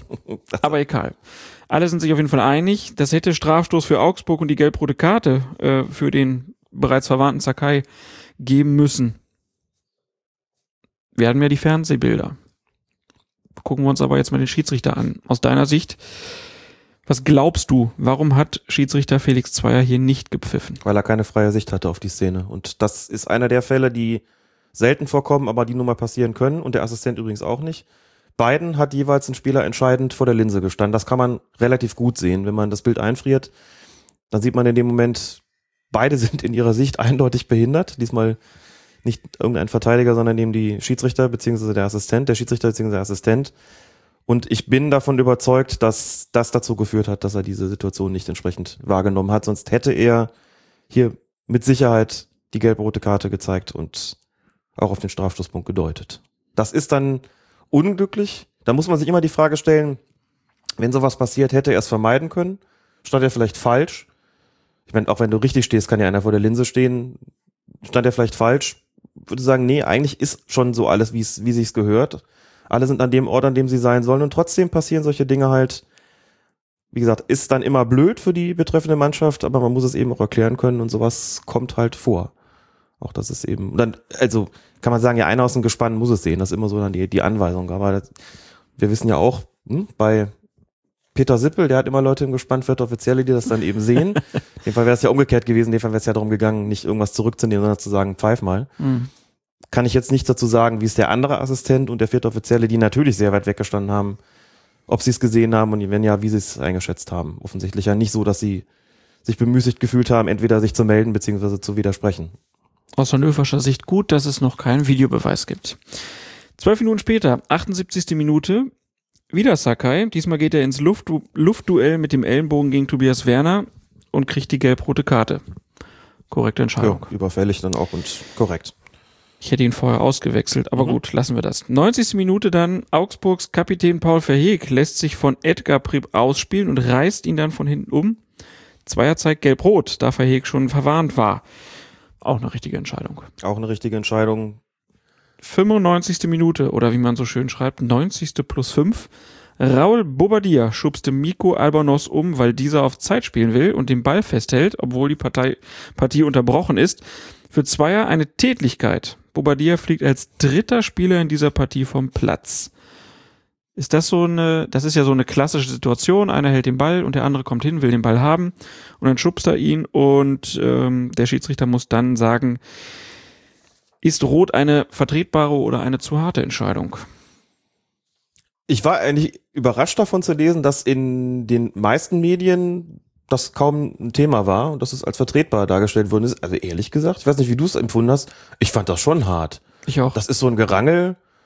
Das ist nicht freundlich, was da passiert, aber knallrot klar schubst er da ein bisschen und so, aber ich habe jetzt nichts, keine, es war keine, kein Schlag. Ich habe keinen Schlag gesehen, keine Handlung gesehen, von der ich gesagt hätte, das ist jetzt eine eindeutige Tätigkeit. Also er hat seinen Arm eher als puh. Werkzeug als als Waffe eingesetzt. Schön argumentiert. Fand ich schon hart. Fand ich schon hart. Ähm, an der Stelle, ich hatte es in dieser NTV-Kolumne auch, auch äh, geschrieben, deswegen sage ich dir dann einfach auch nochmal, ähm, Felix 2 hat sich hinterher auch entschuldigt für diese, diese Aktion da mit Sakai, dass er das Handspiel nicht gesehen hat. Das kommt ja auch selten vor, dass ein Schiedsrichter das so offensiv kommuniziert. Finde ich immer gut. So insgesamt gesehen, ich mag Felix Zweier sehr gerne pfeifen sehen. Aber er hatte wirklich schon bessere Spielzeiten. Er ist ja Schiedsrichter des Jahres und hat, weiß nicht, ob, also, ob sowas eine Bürde ist, das kann ich jetzt nicht wirklich beurteilen. Dann hat man ja noch diese, kam ja noch mal diese die Diskussion auf um seine Beteiligung am Holzer-Skandal. Also das gab sicherlich schon glücklichere Jahre und es erinnere mich da noch an einige Spiele, wo er ähm, Schwächen gezeigt hat, die wir man von ihm eigentlich oft, nicht kennt. wenn, hatten, man, ja. wenn man sagt, Sascha Stegemann hatten wir selten auf dem Zettel. Ja. Felix Zweier hatten wir hier in dieser Saison öfter. Gut, er hat auch mehr Spiele als gepfiffen. Thema. Natürlich hat er mehr Spiele gepfiffen, aber er hat halt auch in einigen Situationen einfach nicht gut ausgesehen. Nein.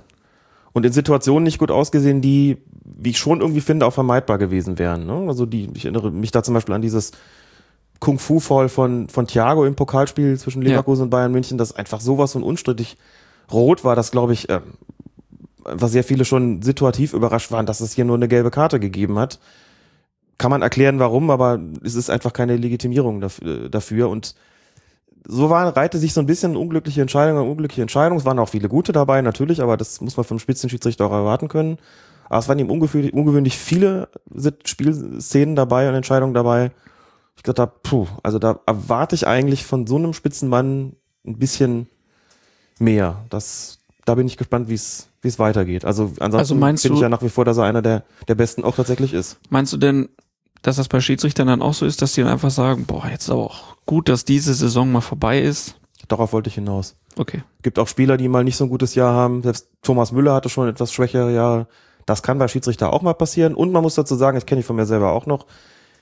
Es gibt Spielzeiten, da bist du auch als Schiedsrichter in so einem richtigen Lauf drin. Ne? Also gerade wenn die Beobachtungsergebnisse gut sind, das fördert die Motivation und dir gehen einfach Sachen leichter von der Hand. Du hast auch irgendwie Anderes Selbstbewusstsein. anderes Selbstbewusstsein, auch manchmal wirklich auch einfach nur mehr Glück. So, natürlich ist das dann vielleicht auch Zufall, aber in gewisser Weise arbeitet man sich. Ich hatte Spielzeiten, da ich gemerkt, es läuft einfach so. Auf den Platz gegangen mit wirklich breiter Brust. Man tritt auch den Spielern gegenüber anders auf, den Beobachtern gegenüber anders auf und merkt so richtig so, boah, das läuft alles rund, da kommen die hohen Noten, alles super. Und ich hatte Spielzeiten, da habe ich schon schlecht angefangen mit einem blöden Fehler, einer schwächeren Beobachtung und bin in so einen Negativstrudel geraten, aus dem ich die gesamte Saison auch nicht mehr rausgekommen bin. Bin unsicher geworden, hab angefangen mit mir zu hadern, hab gezweifelt, mich hinterfragt, was läuft hier nicht richtig und hab auch verkrampft. Ne? Und dann stellen sich automatisch Situationen wo du wieder da stehst und denkst dir, scheiße. Und jetzt? So, und das ist bei, bei Schiedsrichtern im Prinzip nicht anders als bei Spielern auch, muss man sagen. Und ich glaube, Felix Zweier hatte so eine Saison, die in diesen Bereich gegangen ist, wo man sagt, na gut, das, ähm, also richtig rausgekommen ist er dann da irgendwie auch nicht. Drücken wir ihm die Daumen, dass es nächste Saison einfach wieder runterläuft. Und kommt zur Partie Wolfsburg gegen Dortmund. Haben wir ja vorhin schon eine Szene kurz besprochen. Diesen Treffer von Naldo, wo Tim Klose über den Ball, äh, ja, nein, die, die Füße irgendwie heben muss, damit der Ball reingeht. Vorher gab es schon eine Situation, die Schiedsrichter Marco Fritz zu bewerten hat in der elften Minute. Da ist es Wolfsburgs Torwart, Diego Benaglio, der den ähm, äh, ja, irgendwie allein auf ihn zurennenden Kevin Campbell im Strafraum zu Fall bringt. Schiedsrichter Marco Fritz entscheidet dann auch folgerichtig auf Elfmeter, belässt es jedoch bei einer gelben Karte. Da kann man dann mit Blick auf die Fernsehbilder sagen, wohl weil er der Meinung ist, dass Tim Klose noch eingreifen konnte. Ich würde jetzt aber sagen, das war eine Notbremse. Jo, da stimme ich zu. Man hat an seiner Körpersprache anschließend sehen können, weil die Dortmund auch protestiert haben, gesagt, Schiri, was ist das? Mhm. An seiner Körpersprache sehen können, dass er offensichtlich der Ansicht war, dass da noch jemand eingreifen konnte. Manchmal ist das nicht, nicht so einfach, weil sich die Positionen der beteiligten Spieler auf dem Feld halt auch in jedem Sekundenbruch dann nochmal ändern. Ne? Also ein Spieler zieht dann irgendwie am Torwart vorbei und vielleicht auch so ein bisschen nach außen und du musst halt dann im genau richtigen Moment einfrieren und einfach sagen, im Moment des Fouls kann da einer eingreifen oder nicht oder dir auch die, die Gedanken darüber machen, was ist, wenn der jetzt weiterläuft, ähm, kann der andere noch hinterherkommen oder nicht? Also was wäre gewesen, wenn diesen, diesen Konjunktiv braucht's einfach in diesem Moment. Dann kann es auch mal sein, dass du sagst, ich habe hier meine Zweifel und äh, greif dann einfach zur geringeren persönlichen Strafe. Aber das ist hier schon eigentlich eine recht offensichtliche Sache gewesen. Das war eine sogenannte Notbremse und damit eigentlich auch ein Platzverweis statt Gelb. Fehlentscheidung also von Marco Fritz. Blicken wir zum Spiel VfB Stuttgart gegen den Hamburger SV.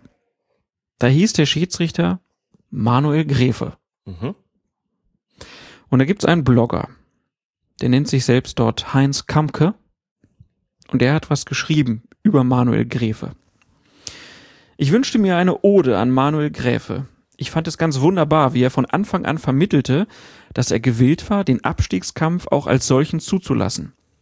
Spätestens nach zehn Minuten sollte jedem seine Zweikampfbewertung transparent gewesen sein, die eine gewisse fußballspezifische Körperlichkeit zuließ, ohne dabei Zweifel aufkommen zu lassen, dass es keine gute Idee wäre, den großzügigen Spielraum über die Maßen ausdehnen zu wollen. Gewiss, über die eine oder andere Karte mehr hätte man sich beiderseits nicht beschweren können, und dass die Linie des Schiedsrichters den vielleicht nur dreiviertelherzig um den Sieg kämpfenden Hamburgern etwas weniger entgegenkam, will ich nicht von der Hand weisen.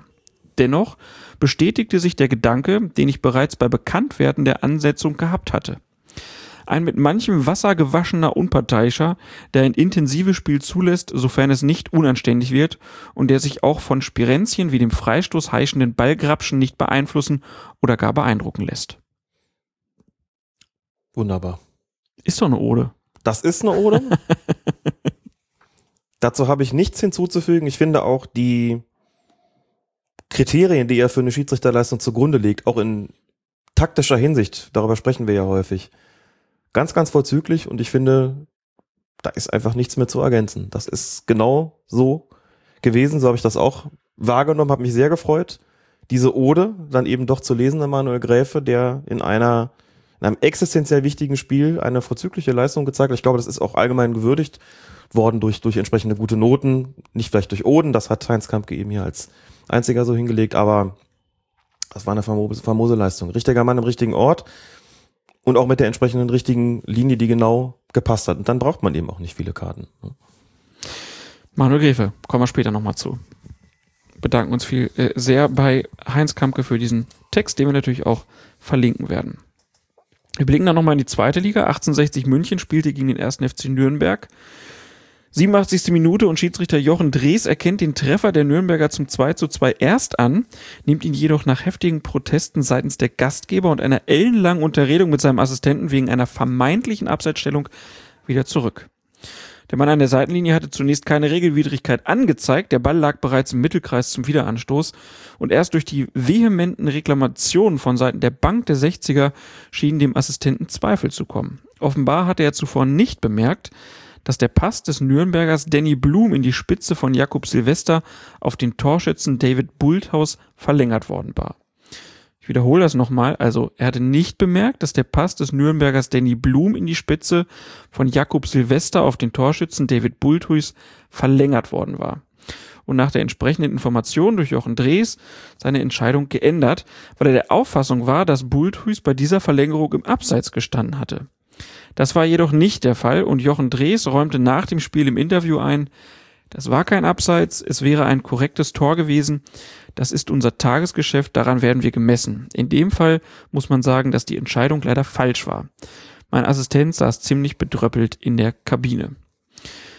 Das war jetzt so ein ziemlich äh, langer Text, der vielleicht ein bisschen unverständlich war in dieser Kompaktheit. Ähm, Nochmal mit meinen eigenen Worten versucht. Also der Assistent hat einfach nicht so richtig wahrgenommen, ob da ein zweiter Spieler nochmal beim Pass zwischendurch dran war oder nicht. Das war so Genau.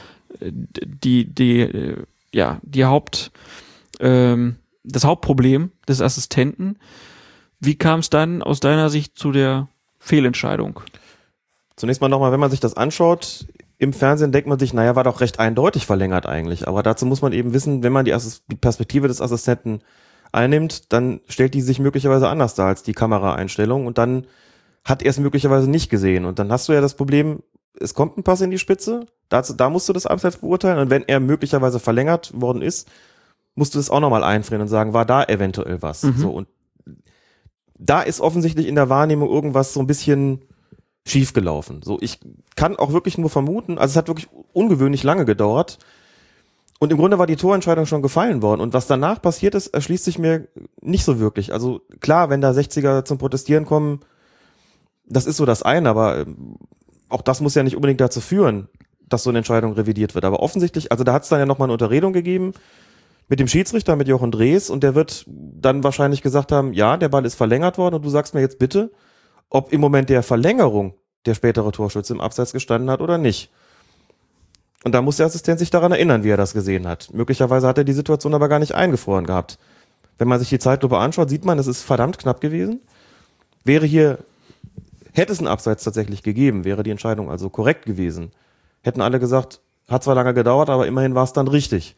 Ist er dann falsch, steht man da und denkt sich, oh, war doch schon alles entschieden, war doch alles richtig, dauert ewig, da wird noch gemeckert von den 60ern und dann kommt so ein Kuddelmuddel zustande, was natürlich für alle Beteiligten im Schiedsrichtergespann denkbar unbefriedigend ist. Ich habe keine Ahnung, warum das so lange gedauert hat. Vielleicht mussten die sich auch die Leute auf der 60er Bank da irgendwie nochmal vom, vom Hals schaffen und das hat irgendwie auch gedauert und mussten sie irgendwie beruhigen. Kamen auch, glaube ich, auch noch zwei gelbe Karten zustande in der, in dem ganzen Auflauf. Also sehr, sehr unangenehm, klar, eine existenziell wichtigen Situation für die Löwen. Muss man noch nicht drüber sprechen, aber suboptimal gelaufen auf jeden Fall. Solche Fälle hatten wir schon häufiger, wo sie halt geschmeidiger vonstatten gegangen sind, einfach weil die Kommunikation da vielleicht auch besser gelaufen ist. Das weiß ich halt nicht so genau. Aber schon tragisch, dass es dann halt falsch ist. Ne? Ja, sehr, sehr bitter auf jeden Fall. Ähm, ja, wir wechseln jetzt einfach direkt zum 34. Ja. Spiel. Ich glaube, man braucht da nicht mehr viel zu sagen, dass das ähm, eine falsche Entscheidung war. Ja, Hannover 96 spielte am letzten Spieltag gegen den SC Freiburg. Ähm, Schiedsrichter war dort Wolfgang Stark. Äh, es gab hier eine Szene im Spiel, gelbe Karte für Stefan Mitrovic, ähm, der gegen Hiroshi Kiyotake den Ellbogen ausgepackt hat. Du konntest die Szene aber leider nicht nochmal Mhm. anschauen, weil die nicht mehr verfügbar war. Ähm, ja, aus meiner Sicht hätte er da schon, äh, hätte stark Mitrovic da direkt mit Rot vom Platz schicken sollen, weil also Kiyotake kommt halt von hinten angelaufen, um einen Zweikampf zu führen und äh, Mitrovic packt halt einfach den Ellbogen aus. Ähm, das hätte Rot geben müssen aus meiner Sicht, aber gut, äh, ist jetzt egal. Kommen wir zur zweiten sehr diskutablen Szene. Da ist es die 67. Minute und da ist es der Freiburger Karim Gede und der Hannoveraner Jimmy Brion. Also da sind es die beiden. Die geraten im Freiburger Strafraum abseits des Balles aneinander. Gede greift mit seinem Arm im Laufen nach hinten aus und trifft Brion. Und der revanchiert sich dann, indem er dem Freiburger von hinten ein Bein stellt. Beziehungsweise ihn vielleicht sogar gar tritt. Das ist natürlich eine Frage, die man gleich nochmal diskutieren kann. Auf jeden Fall bemerkt der Schiedsrichter gespannt diese Szene entweder nicht oder andererseits bewertet sie als nicht so schlimm. Es gibt ja auch irgendwie keine große Aufregung drumrum, also die Freiburger oder die 96er ähm, sprechen nicht mehr laut über diese Szene. Aber wir sprechen natürlich trotzdem nochmal drüber. Hätte es hier Rot für Briand geben müssen oder vielleicht sogar für beide? Ich bin da bei Wolfgang Stark. Ich habe die Szenen ein paar Mal gesehen und gedacht, naja gut, also das wird dann medial vielleicht auch so ein bisschen bisschen aufgeblasen. Klar, die geraten an, die geraten so ein bisschen aneinander, aber das sind für mich irgendwie jetzt auch keine klaren, klaren Tätigkeiten, dass man in so einem Spiel am, am 34. Spieltag dann wirklich da hingeht und irgendwie den ganzen Laden mal aufmischt. Klar, der, wie ist er noch, GD greift so ein bisschen aus. Da gab es dann auch schon Leute, die gesagt haben, das muss eigentlich rot sein. Denken, ja klar, hat das da, Arm dann nichts verloren, aber das hätte dann in dem Moment auch bedeutet, einen Strafstoß zu verhängen bei so einer eigentlich ziemlich unklaren Situation. Und Briand läuft dem wirklich nach und dann hakelt er so dem so ein bisschen in die Beine. So und GD kommt ins Stolpern. Dadurch auch, also man sieht schon, er ist irgendwie so, so leicht getroffen worden, rennt aber einfach weiter, der dreht sich gar nicht mal um. Ganz ehrlich, also ich glaube, wenn ich da als Assistent draußen gestanden hätte und äh, der hatte wahrscheinlich den besten Blick auf die Situation, hätte ich mich in dem Moment wahrscheinlich gefragt, was habe ich da eigentlich gerade wahrgenommen? Mhm. War das jetzt irgendwie so ein, also gerade weil GD so weiterläuft, ist das einfach was, wo die sozusagen sich so ein bisschen verhakelt haben und das war gar keine Absicht? Oder hat er dem irgendwie in die, in die Beine da getreten jetzt gerade und der läuft aber trotzdem einfach weiter? Also man zweifelt vielleicht so ein bisschen auch an seiner eigenen Wahrnehmung. Und ich denke, in so einer Situation hebt, glaube ich, kein Mensch dann die Fahne und sagt, da hat es gerade eine Tätigkeit gegeben. Der ist zwar weitergelaufen, aber ich glaube, der hat den absichtlich in die Hacken getreten. So, Mhm. und dann kannst du natürlich regeltechnisch sagen, das legitimiert einen Platzerweis, klar, aber so wie das ganze Ding verlaufen ist, ganz ehrlich, der eine greift aus, der andere hackelt so ein bisschen nach, beide laufen weiter, da passiert auch gar nichts aus der Situation. Das, niemand ist dem anderen irgendwie gram, keiner schreit da großartig rum, keiner will was. Ich glaube, da stehst du als Schiedsrichter und als Assistent stehst du dann auch, dann denkst du dir so, mal jetzt wirklich das Fass aufmachen hier ein bis zwei Leute vom Platz schmeißen und so richtig Stimmung in die Bude bringen in einem Moment, wo es eigentlich gar nicht nötig ist. Also da bin ich von der Regelauslegung her bei Wolfgang Stark, wenn es überhaupt so wahrgenommen hat, das weiß ich ja nicht. Ich so sagen, komm, das, das Ding geht jetzt weiter. So, dass man theoretisch da auch andere Strafen legitimieren könnte, das stelle ich gar nicht in Abrede, aber ich glaube nicht, dass es klug gewesen wäre, das in dieser Situation dann auch entsprechend anders zu handeln. Und glaube, dass er das insgesamt sehr gut über die Bühne gebracht hat, wie man ja überhaupt sagen muss, dass es gerade in diesem letzten Spieltag eigentlich relativ wenig über Schiedsrichter diskutiert worden ist. Ne? Ja, irgendwie schon. Ich würde noch gern zu der Szene eine Mhm. Sache sagen. Ich hatte so ein bisschen das Gefühl, dass GD sich gedacht hat, hm, habe ich vielleicht verdient. Das kann Weil, gut sein. Was er halt vorher gemacht hat, war Ja. halt auch nicht sauber. Nee, war es auch nicht klar. Und er hat sich dann vielleicht auch gedacht, komm, okay, der hat mich jetzt auch nicht umgelatscht, sondern so ein Mhm. Beinchen gestellt. Also ist jetzt schwierig in der Situation einen Fairplay-Gedanken zu formulieren, aber irgendwie Ja. hatten die beiden aus meiner Sicht jetzt, ne, hatte ich das Gefühl, okay, die beiden waren sich einig, dass äh, wir beenden das jetzt dann auch hier und springen uns nicht mehr an die Kehle. Das ist so ein bisschen Pack schlägt sich, Pack verträgt sich, ne? Ja, Ich glaube, du hast recht. Ich glaube, dass der weiß, wenn der sich, wenn jetzt irgendwas ist, dann ruft, dann wird seine Aktion auch nochmal auf den Plan gerufen. Denn er muss ja damit rechnen, dass es irgendjemand mitbekommen hat. Vielleicht hat es auch einen Ruf von Stark gegeben oder sowas und halte ich für eine überraschende Variante, die, die du hier anbietest, aber für eine, die mir spontan einleuchtet und auch was du mit Fairplay-Gedanken an der Stelle meinst, vollzieht sich mir, äh, kann ich auf jeden Fall nachvollziehen. Ja, also, da muss ich auch sagen, ist doch okay so. Also ich, da weiß dann den Medien dann auch so, ich finde das kleinlich, da, dem, da, da stark dann irgendwie noch zu sagen, wie hätte er denn jetzt irgendwie rot geben müssen, weiß nicht. Also das ist so ein, so ein, ich finde, da hat er einen Handlungsspielraum gehabt und auch eine Entscheidung getroffen, die dem Spiel gut getan hat insgesamt. Das ist mir ehrlich gesagt an der Stelle wichtiger, als irgendwas durchzusetzen und man sagt, das muss aber doch so, so gehandhabt werden, das steht doch so in den Regeln drin. Also ich, wenn hinterher die Fetzen fliegen und du sagst, ja, das kommt halt davon, wenn man sowas nicht ahndet, dann reden wir anders darüber. Das ist immer auch eine Frage der Konsequenzen. Hier konnten, glaube ich, beide gut damit leben und insgesamt hat es dem Spiel gut getan. Deswegen sage ich, komm, ist doch alles okay. Wunderbar. Du hast es eben schon angesprochen, die Schiedsrichter hatten wenig diskutable Szenen, also zumindest dann nicht mehr bei den Spielen im Abstiegskampf und insgesamt sind sie eigentlich ganz gut durchgekommen durch diesen letzten Spieltag und zwei wollen wir da nochmal rausheben. Thorsten Kienhöfer, der durfte Bayern gegen Mainz zum Abschluss pfeifen und Peter Gagelmann Köln gegen Wolfsburg. Und das war für die beiden ja, der letzte Pfiff dann zum Schluss, äh, zumindest in der Bundesliga. Beide haben die Altersgrenze erreicht und Thorsten Kienhöfer wird jetzt sein Leben lang von Gagelmann aufgezogen, weil der hat nämlich ein Spiel mehr gepfiffen. Gagelmann 214 Spiele, Kienhöfer 213. Wobei Kienhöfer, glaube ich, etwas später auf die Bundesliga-Liste gekommen, also als, als Bundesliga-Schiedsrichter ja angefangen nix. hat. Nee, aber insgesamt, die beiden sind gut befreundet. Okay? Wie man weiß, wie man weiß, wenn man die Schiedsrichterzeitung liest. Ich glaube, es hat auch gemeinsame Interviews gegeben mit den beiden, wo deutlich geworden ist. Und Kienhöfer gab auch mal dieses, äh, diese, wie ist diese, diese, diese Eisbucking Challenge oder sowas, ne? Mhm. Da hat Kienhöfer doch am Schluss gesagt, oder am Anfang gesagt, ich habe es nicht mehr so im- genau im Kopf. Peter Gagelmann auf jeden Fall erwähnt. Die beiden können gut miteinander, jetzt haben sie gemeinsam Schluss gemacht. Beide ihre jeweils letztes Spiel ohne gelbe Karte über die Bühne gebracht und ohne es zu wissen, ich könnte wetten, Dass es eine Wette zwischen dass beiden es eine gab. Wette zwischen beiden gab. Wer mehr gelbe Karten zeigt in dem Spiel, der muss einen ausgeben oder sowas. Beide gingen mit null da raus. Und es gab in beiden Spielen Situationen, wo man gedacht hat, naja, also das, wir hatten ja beide Begegnungen, in denen es sportlich gesehen jetzt nicht mehr um, wir gingen klar, Köln-Wolfsburg, Wolfsburg zwei, Platz zwei oder drei, aber wie gesagt, das ist jetzt bitte nicht so entscheidend. Und Bayern-Mainz, ne? Also zwei Spiele, wo man sagt, da werden wahrscheinlich, das wird wahrscheinlich nicht auf die Gräten gehen. Das ist auch eine bewusste Ansetzung gewesen vom DFB, von der DFB-Schiedsrichterkommission, keine Frage. Und äh, wie gesagt, ich wette, dass die diese Wette am Laufen hatten. Na, das ist natürlich nur eine Vermutung. ja, klar. Ich weiß es nicht. Aber eine lustige. Aber Gagelmann hatte da bei dem, beim, beim Strafstoß für die Bayern, den es da gab, wegen, wegen Handspiel, klar eine gelbe Karte gefehlt eigentlich, weil es ein, ein Schuss aufs Tor gewesen ist, der da abgewehrt worden ist. Also da hätte Kienhöfer, glaube ich, ansonsten noch gelb gezeigt. Kann aber auch einfach sein, dass er sagt, komm, letztes Spiel, ich mache ja keine Fässer auf, wo sie nicht unbedingt geöffnet werden müssen. Das ist, wie gesagt, nur, nur eine Vermutung. Gagelmann hat keinen guten Ruf gehabt in der Bundesliga bei den Fans. Kienhöfer auch nicht.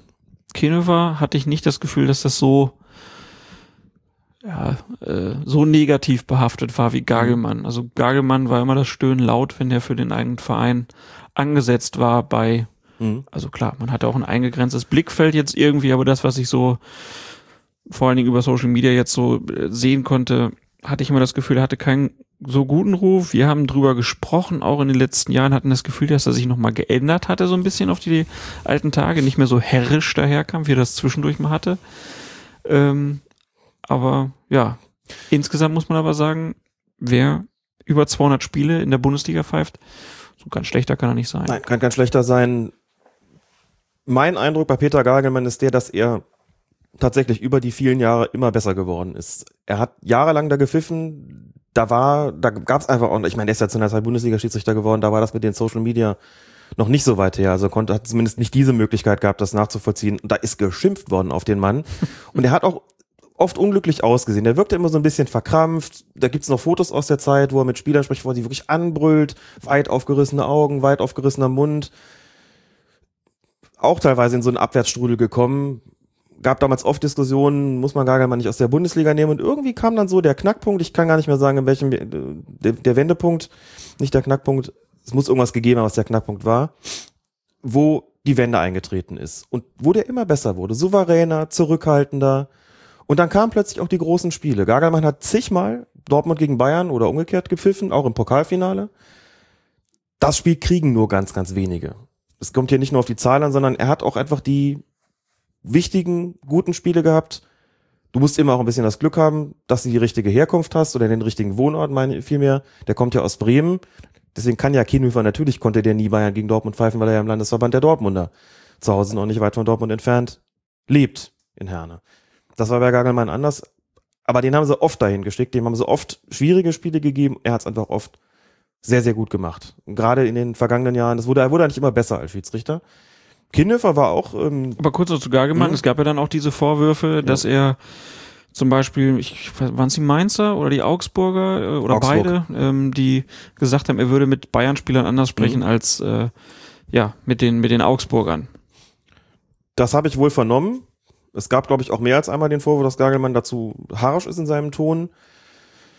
Wir hatten ihn ja mal kurz im Interview hier, was, was uns Julian AK Bimbeshausen besorgt hatte. Mhm. Und wenn man, und Peter Gagelmann war auch das eine oder andere Mal im Telefongespräch mit Arndt Zeigler beispielsweise. Ein unglaublich, ja. ein, ein Mensch, der mit sehr sanfter Stimme spricht, der sich gewählt ausdrückt, der sich zurückhaltend ausdrückt und der glaube ich, und der mir übrigens auch von den Schiedsrichtern, die ihn kennengelernt haben, immer als, als solcher beschrieben worden ist ich sag mal so, wenn du so einen wirklich aus der Fassung bringst, genau wie Knut Kircher gestern Abend, muss, glaube ich, auch schon was entsprechendes passiert sein. Und dieses Spiel damals Bayern gegen Augsburg, wo sich die Augsburger so bitter beschwert haben, das habe ich in Gänze gesehen und hat auch den Eindruck, die Augsburger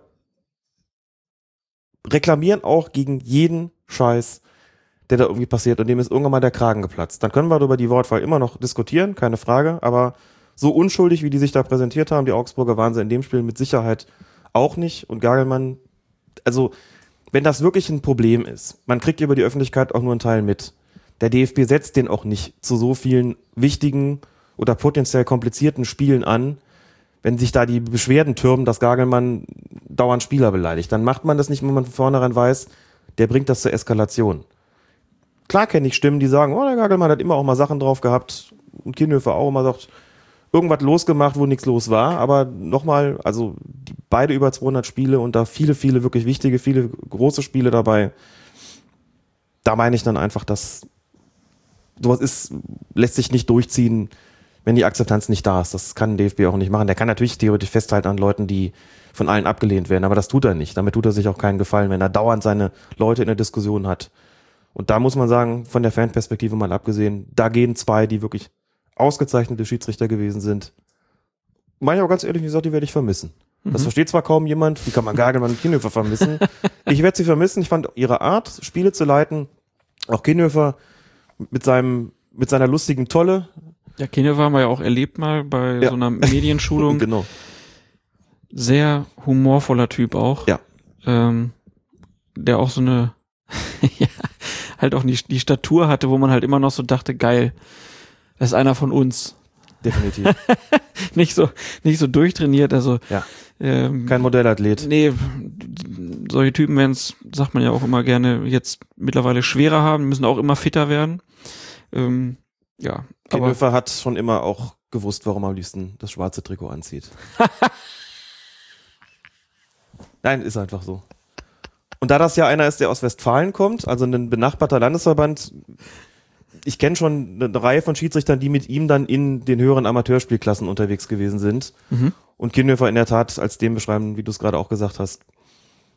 Humorvoll, durchaus auf dem Platz, wenn es möglich war, als auch außerhalb. Und Einer, der eine klare Ansprache an die Spieler gehabt hat. Und auch da muss man sagen, das ist tatsächlich auch, genau wie Gagelmann auch, einer gewesen, das war wirklich vollkommen egal, ob das ein Riveri ist, ob das ein Arnautovic ist, raus mit dem Volk. Ne? Das war jetzt gerade ein Zitat, das wir, glaube ich, schon mal drin hatten. Mhm. Ich sage nicht, von wem es kommt, aber das war so ein Lob eines, eines Fußballfunktionärs mal an ihn. Abseits des Mikrofons, kein, kein großes Geheimnis. Der hat gesagt, ob das ein Riveri ist, ob das ein Nautovic ist, raus mit dem Volk. Und das war nach zwei Platzerweisen, die Kienhöfer hatte gegen die besagten Spieler. Dem war das tatsächlich vollkommen egal, ob da Bayern München steht oder jemand anders. Der hat getan, was er tun musste. Das wussten alle. Ja, entsprechend haben sie sich verhalten. Und das galt für Gagelmann auch. Da wusste jeder, wenn der kommt, was Sache ist. So. Und wie gesagt, lustiger, Kino war auf jeden Fall ein lustiger Typ. Mit seinem Ruhrpott-Dialekt, das, also, wie gesagt, ist schade, dass sie nicht mehr dabei sind. Hast du dich denn eigentlich gewundert, dass nicht einer von den beiden doch nochmal Relegation gepfiffen hat oder war dir das klar vorher? Es war mir in dem Moment klar, wo sie das letzte Bundesligaspiel bekommen haben. Wenn du so eins kriegst, wenn du Köln-Wolfsburg pfeifst und dann Bayern-Mainz, dann ist auch klar, das riecht schon so nach Schlusspunkt. Da ist vollkommen klar, das ist nicht nur deren letztes Bundesligaspiel, das ist auch ihr letztes Spiel im Profibereich überhaupt. Könnte also auch sein, dass der DFB das bewusst gemacht hat, so nach dem Motto, lieber raus mit Applaus, als da nochmal Ja.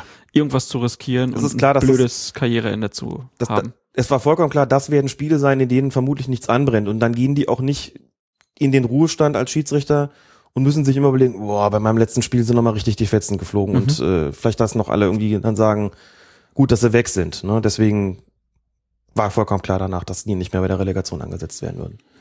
Relegation in der ersten Bundesliga. Die beiden Spiele leiteten die Schiedsrichter Dennis Eitekin und Manuel Gräfe. Ist ja auch eine Auszeichnung, ne? wenn du solche Spiele bekommst. Ja. Wenn man sich die Ansetzung mal anguckt, Eitekin Gräfe, Relegation erste Bundesliga und Relegation zweite Liga waren Meier und Kircher. Also vier der absoluten Big Shots in der Bundesliga. Da hat sich der DFB auch gedacht, da lassen wir mal gar nichts anbrennen. Die Big Shots. Ja. Schön. Ja, dann äh, gucken wir auf das erste Spiel. HSV gegen KSC. 69. Minute. Johann Juru attackiert Reinhold Jabo im Strafraum. Jabo fällt jedoch nicht, sondern versucht sich durchzusetzen. Heraus kommt aber nur ein unkontrollierter Torschuss, der am Kasten vorbeigeht. Die Frage ist ja immer dann, darf man denn auch einen Elfmeter geben, wenn der Spieler nicht fällt? Man Die- darf. Die kann man ja klar mit Ja beantworten. In diesem Fall hätte man Reinhold Jabo oder sollte man Reinhold Jabo dazu raten, sich im Strafraum doch besser fallen zu lassen? Faktisch ja. Das ist schlimm, ne? Ich weiß, wie unbefriedigend das ist. Natürlich steht nirgendwo in den Regeln geschrieben, dass ein Spieler fallen muss. Ne? Ja. Es gibt zehn Vergehen, die zu einem direkten Freistoß beziehungsweise im Strafraum zum Strafstoß führen. Ne? Sowas wie treten, schlagen, spucken, halten, stoßen und so weiter. Das kann man ja auch machen, ohne dass jemand umkippt. Das steht ausdrücklich nicht da. Das Fallen ist immer nur ein Anzeichen, dass der Effekt eingetreten ist. Und insofern ist das unbefriedigend in so einer Situation. Keine Frage. Da setzt sich jemand durch, verzichtet sozusagen auf den Pfiff, weiß vielleicht auch, wenn ich jetzt falle, dann ist das Ergebnis dieses Fouls und um ein solches hat es sich ja schon im Grunde genommen ja gehandelt, dann offensichtlich, dann zwinge ich den Schiedsrichter natürlich auch dazu, eine Entscheidung zu treffen. Wenn ich jetzt hier weitermache und versuche mich durchzusetzen und dann schieße und der geht vorbei, nehme ich in Kauf, dass der Schiedsrichter danach nicht mehr pfeift. Denn da pfeift, also rein von der Gewohnheit her, so ein Ding pfeift niemand mehr nach. Wenn der sich durchsetzt und vorbeischießt, dann ist im Grunde jeder Schiedsrichter auch froh, dass er das gemacht hat, der Spieler, und dass du nicht mehr auf einen Punkt zeigen musst und dich dann dieser, natürlich der umgekehrten Diskussion aussetzen musst, nach dem Motto, Schiri, was soll das? Der setzt sich doch durch, der fällt nicht mal. Und du gibst jetzt noch einen Elfmeter? Mhm. Also du kriegst in jedem Fall natürlich, hast du eine Diskussion am Hals, die wird sicherlich ein bisschen leiser ausfallen, wenn du die nicht gibst. Weil natürlich alle dran gewohnt sind, dass, gewöhnt sind, dass die Spieler fallen. Und dass es nur dann was gibt. Dass man den Einwand haben kann, muss das denn sein? Fördert das nicht in gewisser Weise dieses Fallen? Das muss man auch mit, mit Ja beantworten, klar. Ne? Schwierig. Als Schiedsrichter bist du schon daran gewöhnt zu sagen, wenn der nicht fällt, dann pfeife ich im Zweifelsfalle auch nicht. Das kommt immer mal wieder, kommt selten dazu, dass es solche Fälle gibt, muss man sagen. Aber wenn, dann lässt es immer so einen, so einen Beigeschmack zurück, dass man denkt, oh, hm, ja. Insgesamt die Leistung von Eitekin war ausgezeichnet. Ne? Hat auch nicht viele persönliche Strafen gebraucht, ist glaube ich auch nicht groß diskutiert worden. Auch bei ihm hat ja schon so eine, so eine Körpersprache, die auch sehr, sehr wirksam ist, muss man sagen. Die mir auch gefällt. Eitekin ist ja auch, den mag auch nicht jeder wissen, auch, dass er, aber gut, das, für welchen Schiedsrichter gilt das schon. aber Knut Kircher ist schon, ist schon relativ beliebt, glaube ich, so bei, bei Fußballfans. Eitekin nicht so, nicht so unbedingt. Da sagen viele, dass ihm die Körpersprache teilweise zu, viele finden es arrogant. Ich finde das durchaus überhaupt nicht arrogant. Hat aber auch gezeigt, dass er der richtige Mann am richtigen Ort ist und auch eine klasse Linie gefahren hat. Ähm, von dieser strittigen Situation halt abgesehen, glaube ich, nicht mehr so allzu viel drin gewesen, über das man überhaupt diskutieren musste. Also Nee, da wurde nicht viel über den Schiedsrichter gesprochen. Anders war das bei dem Rückspiel in Karlsruhe.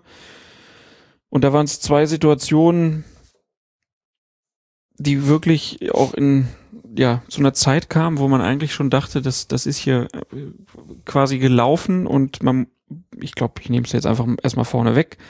Manuel Gräfe hat ein ausgezeichnetes Spiel geleitet über weit über 80 Minuten, oder?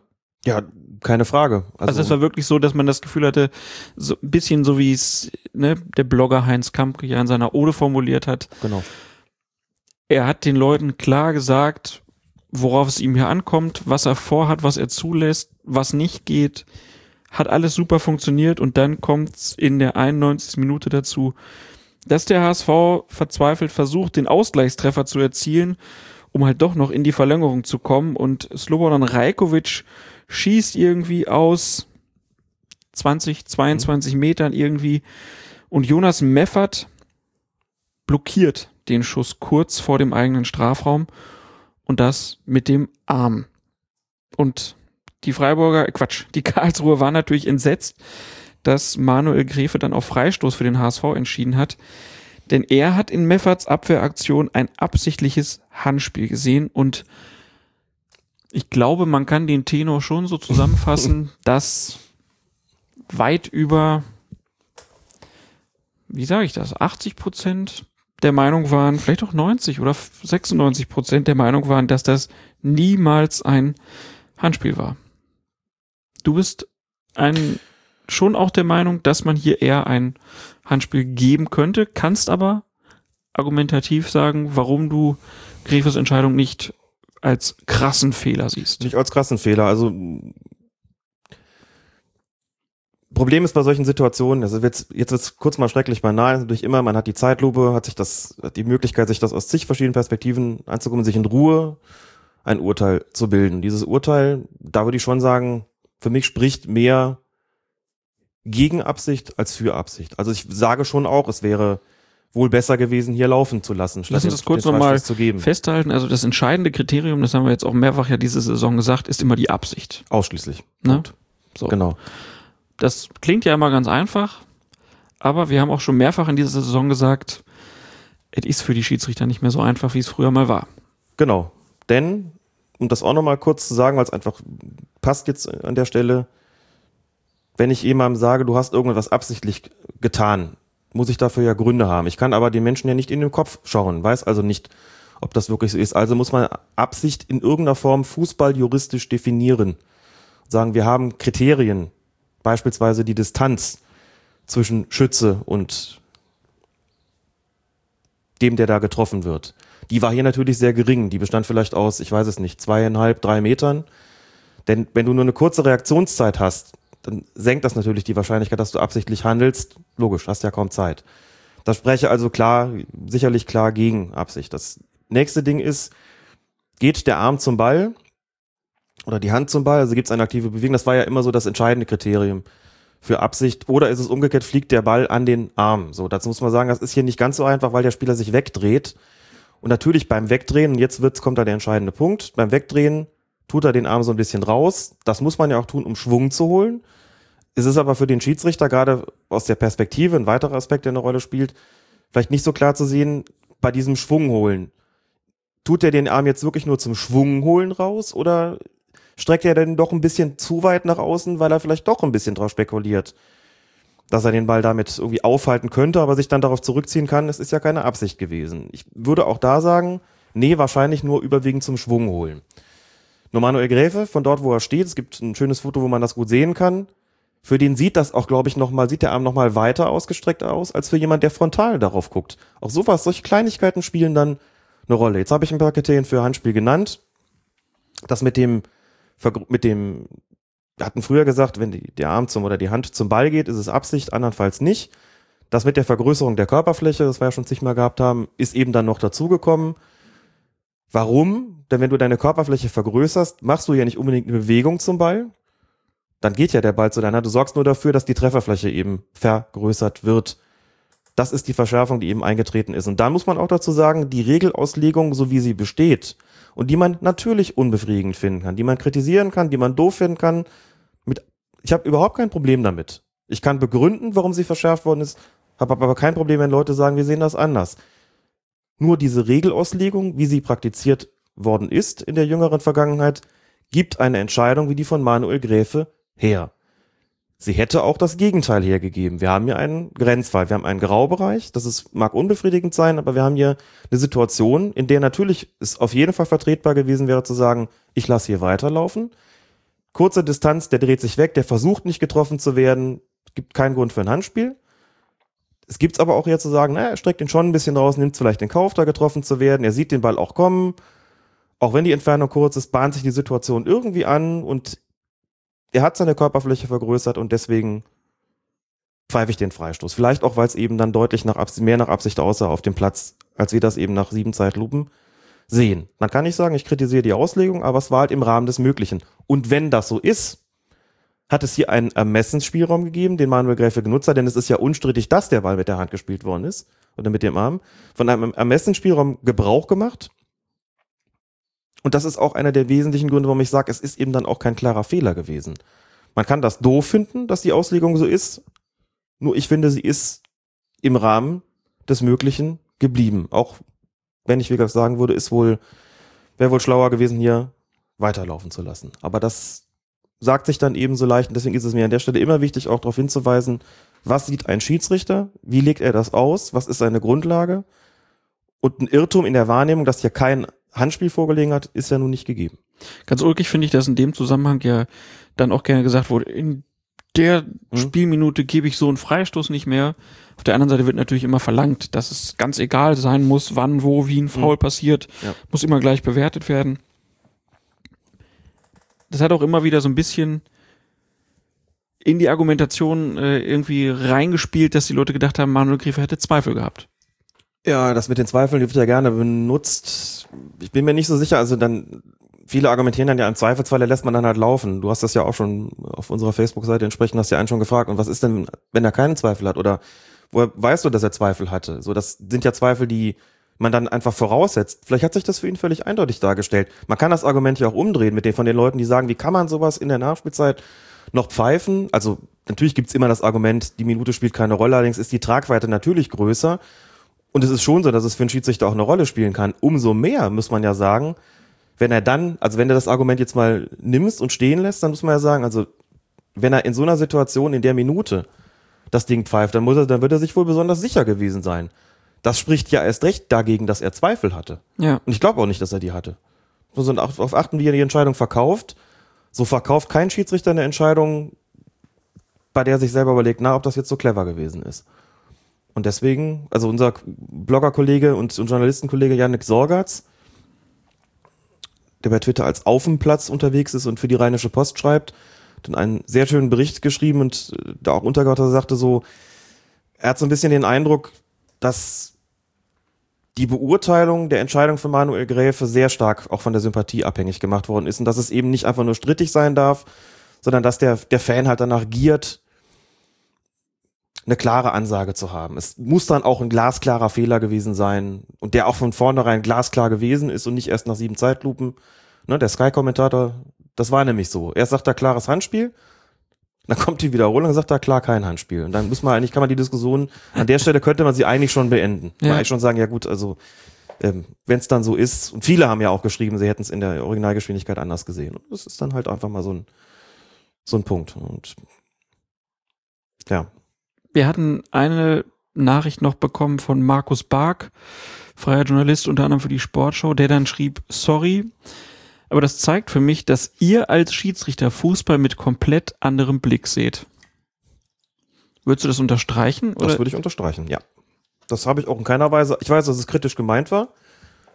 Ich fasse es aber gar nicht als Kritik auf. Ist doch, also natürlich, wenn man selbst mal an der Pfeife gewesen ist, natürlich sieht man das Spiel auch in gewisser Weise mit anderen, mit anderen Augen. und hat vielleicht auch im Hinterkopf, wie sehen aktuelle Regelauslegungen aus. Ich kann mir als Fan vielleicht die eine oder andere Sache anders wünschen. Mir fällt das allerdings schon teilweise schwer, das so voneinander äh, zu trennen. Also ich kann schon trennen zwischen, also wie vorhin auch schon mal gesagt, wie ein Lieblingsverein getroffen wird, habe ich in der Regel dann eher die, die, die Schiedsrichterperspektive und sage auch, das ist mir jetzt wichtiger, dass das irgendwie korrekt läuft. Muss aber schon sagen, dass es mir schwerfällt, davon zu abstrahieren, wie so ein Schiedsrichter das Spiel eben sieht. Und kann mir vielleicht wünschen, dass es ein oder andere anders wäre. Also ich kann als Fan vielleicht sagen, ja, das mit der Auslegung am Handspiel weiß ich jetzt nicht, ob das immer so glücklich ist, wie das wie von offizieller Seite aus gewollt ist. Muss aber auch sagen, also das muss ich dann sozusagen gegen meine, meine Widerstände durchsetzen, die ich als, als Schiedsrichter äh, in dieser Situation irgendwie habe. Und insofern guckt man, glaube ich, schon mit, mit anderen Augen in gewisser Weise auch da drauf. Und es haben auch Leute argumentiert, wenn man schon mal Fußball gespielt hat, muss man doch wissen, der dreht sich hier nur weg, um nicht getroffen zu werden, der beabsichtigt da gar nichts anderes und das ist nur so eine reine Schiedsrichtergeschichte, dass die denn Absicht, das ist Praxis, Absicht unterstellen, das ist praxisfremd, das kann niemals Absicht sein, das weiß jeder, der Fußball gespielt hat. Ich halte einfach mal mit einer Trainerstimme dagegen. Ich hatte vor kurzem eine Schiedsrichterbeobachtung in der Landesliga. Und der Trainer der gastgebenden Mannschaft dem habe ich mich nach dem Spiel, den ich vorher gar nicht kannte, oder ist offiziell der Co-Trainer, hat aber in diesem Fall die Cheftrainerfunktion inne, weil der Cheftrainer irgendwie verhindert war, keine Ahnung warum, habe mich mit ihm nach dem Spiel sehr freundlich und sehr lange unterhalten. Und es ging unter anderem auch um das Thema taktische Fouls, da haben wir drüber gesprochen. Dann ging es darum, dass er sagte, ich habe oft das Gefühl, es wird zu wenig Gelb gezeigt, wenn sich ein Spieler beim Freistoß für den Ball stellt. Ich gesagt, naja, teilweise laufen die ja auch dann weg und wenden dem Schützen den Rücken zu. Hm. Dann können sie ja nichts dafür, wenn sie im Rücken getroffen werden. Und bei den Handspielen sagt er, glauben Sie bitte nicht, das ist ein Landesliga-Trainer, glauben Sie bitte nicht, dass es einen Spieler gibt, der irgendetwas nicht absichtlich tut. Natürlich ist das in seiner, ist das sehr apodiktisch formuliert gewesen. Aber selbst wenn man von diesem, dieser apodiktischen Aussage ein bisschen was abzieht, bleibt stehen, dass er sagt, die handelt schon sehr bewusst. Und er sagt auch beim Handspiel. Die laufen irgendwie, die kreuzen beim Freistoß irgendwie so, die, dann laufen zwischen diesem, diesem Raum zwischen Schütze und Ball durch. Und wenn du sie dann mit einer gelben Karte belegst, dann gucken sie dich an und setzen eine Unschuldsmine auf. Und sagt, und beim Handspiel ist das genauso. Der war als Trainer der Meinung, ich kann mit Sicherheit sagen, was da passiert, ist fast immer Absicht. Wie gesagt, so apodiktisch würde ich das gar nicht stehen lassen wollen. Fand ich aber trotzdem auch mal eine interessante Stimme, was von dem Trainer so zu hören, der sagte, ich kenne die, ich kenne die Burschen und ich kann aus von meinen eigenen Jungs sagen, da passiert nicht so viel, was die nicht beabsichtigt haben. Mhm. Fand ich auch mal ganz interessantes Ding. So, und um die Frage zu beantworten, jo, die anderen Augen dürften wohl da sein. Aber. Aber ist das dann jetzt, äh, wie formuliere ich das jetzt? Ist das ein, ein, ein, ein Fehler der Schiedsrichter oder ist es vielleicht auch ein Fehler der normalen Fußballzuschauer? Oder ist es einfach so und man sieht es unterschiedlich, weil das ist ja, das wäre ja eigentlich blöd. Es sollten ja eigentlich alle dasselbe Verständnis vom Fußballspiel haben. Nein, das finde ich gar nicht. Es ist eine Frage der Perspektive und die unterscheidet sich nun mal zwischen Spielern, Trainern, Zuschauern, Schiedsrichtern. Nein, aber hier geht es ja um einen Journalisten, der das Spiel und auch die Schiedsrichterleistung mhm. ähm, objektiv versucht einzuschätzen und aus seiner Sicht war es ein glasklares Handspiel. Das kann er gerne so sehen. Ein Schiedsrichter hat vielleicht eine andere Perspektive darauf, darauf auch eine andere Intention, eine andere Funktion auch im Spiel ich würde ja als, als, als Schiedsrichter gar nicht mehr verlangen von Journalisten, als dass sie sich Gedanken darüber machen, wie sieht ein Schiedsrichter eigentlich so ein Spiel, wie kommt der zu der Entscheidung. Dass einfach klar wird, hier existiert eine Regelauslegung, die so eine Entscheidung hergibt, das ist kritikabel. Man muss sich vielleicht auch Gedanken darüber machen, wo steht Manuel Gräfe, wie kommt er zu dieser Entscheidung? Also einfach die Neugier haben und die, die Lust darauf haben, mal zu erklären, was passiert hier eigentlich. So stellen wir das ja auch entsprechend dar. Aber es gibt, glaube ich, einfach sehr unterschiedliche Perspektiven auf so ein Fußballspiel. Es kann überhaupt nichts schaden, denke ich, wenn man mal Fußball gespielt hat, bevor man Schiedsrichter wird. Ansonsten ist es, also man, man sollte die Perspektive der Spieler einfach schon kennen und sie mit berücksichtigen. Dann, das hilft einfach auch bei der Spielleitung ganz ungemein, weil man natürlich als Schiedsrichter, wie ja schon oft gesagt, eine Taktik hat und auch weiß, wenn man selbst mal Spieler gewesen ist, was muss ich eigentlich tun, wie muss ich ein Spiel auch in taktischer Hinsicht leiten, um es vernünftig über die Bühne zu bringen. Dann muss man vielleicht auch mal das eine oder andere Überraschende tun und man sagt, das ist jetzt, ne, wir hatten eben das bei, bei Hannover gegen Freiburg und man sagt, wenn da irgendwie keiner hinfällt und schreit, dann packe ich da keine zwei roten Karten aus. Und das ist im Sinne des Spiels. Und das weiß man vielleicht einfach auch, wenn man sich mit Fußball beschäftigt. Denn es ist einfach Unsinn zu sagen, da muss aber doch zweimal rot kommen, da steht doch so in den Regeln drin. Und als Journalist sehe ich das und sehe natürlich auch, muss natürlich einschätzen, was für Folgen hat das für den einen Verein, was bedeutet das für das Spiel und seinen Verlauf.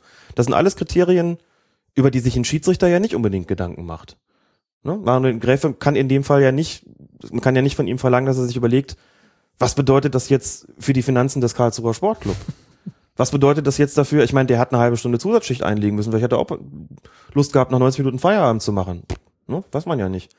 Das sind alles Sachen, an die darf er in dem Moment halt nicht denken. Er hat die Regeln umzusetzen, so, dass Entscheidungen eine gewisse Tragweite haben, die in der Nachspielzeit getroffen werden. Das weiß er natürlich auch, so. Aber da zeigt sich ja schon, wie unterschiedlich dieser Blickwinkel ist. Nicht zu reden von den beteiligten Mannschaften. Das ist legitim, das ist eben so. Wir stellen hier die Perspektive der Schiedsrichter dar, erläutern eben auch, wenn sie Entscheidung treffen, warum sie die getroffen haben und wenn sie Fehler machen, warum Fehler passiert sind. Klar. Und auf welcher Grundlage sie, sie, sie treffen. Und deswegen kann ich das, was Markus Bark da formuliert hat, eben gar nicht als wirklichen Anwurf empfinden, auch wenn das sicherlich wenig freundlich gemeint gewesen ist. Ich glaube, was, was er sich oder was sich einige ja gewünscht hätten, wäre, dass du einfach sagst, das war ein klarer Fehler von Mhm. Manuel Gräfe. Und du hast aber ja dann das eher so formuliert, dass es eine 50-50 Entscheidung war. Ja. Wo ich schon gedacht habe, na ja, es ist vielleicht eher eine 70-30 Entscheidung, aber Lass ich mit mir drüber, lass ich mit mir drüber reden. ähm, warum tust du dir da manchmal schwer, einfach zu sagen, das ist jetzt ein klarer Fehler gewesen? Ich tue mich dann damit schwer, wenn ich diesen klaren Fehler nicht als solchen erkenne. Wie gesagt, die Tragweite sehe ich wohl auch.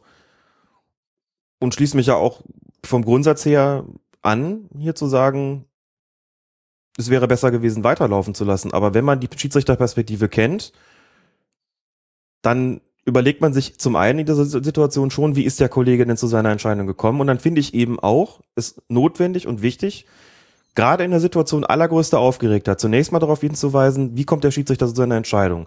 Auf dem Platz, sprich, wo steht der, was sieht der? Zweitens, wie ist die regeltechnische Grundlage dafür? Die muss man ja auch nochmal benennen. Was hat er denn da gesehen und auf welcher Grundlage ist er zu seinem Urteil gekommen? Und drittens, ist das nachvollziehbar, dieses Urteil? Ist es eben gedeckt von den, von den Regeln? Oder ist es völlig abwegig?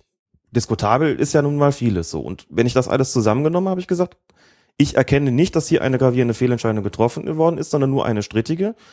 Und dann habe ich auch das Bedürfnis, diese Debatte zu versachlichen in der Situation, wo es wahrscheinlich kaum möglich ist, wie die viele Reaktionen auch gezeigt haben.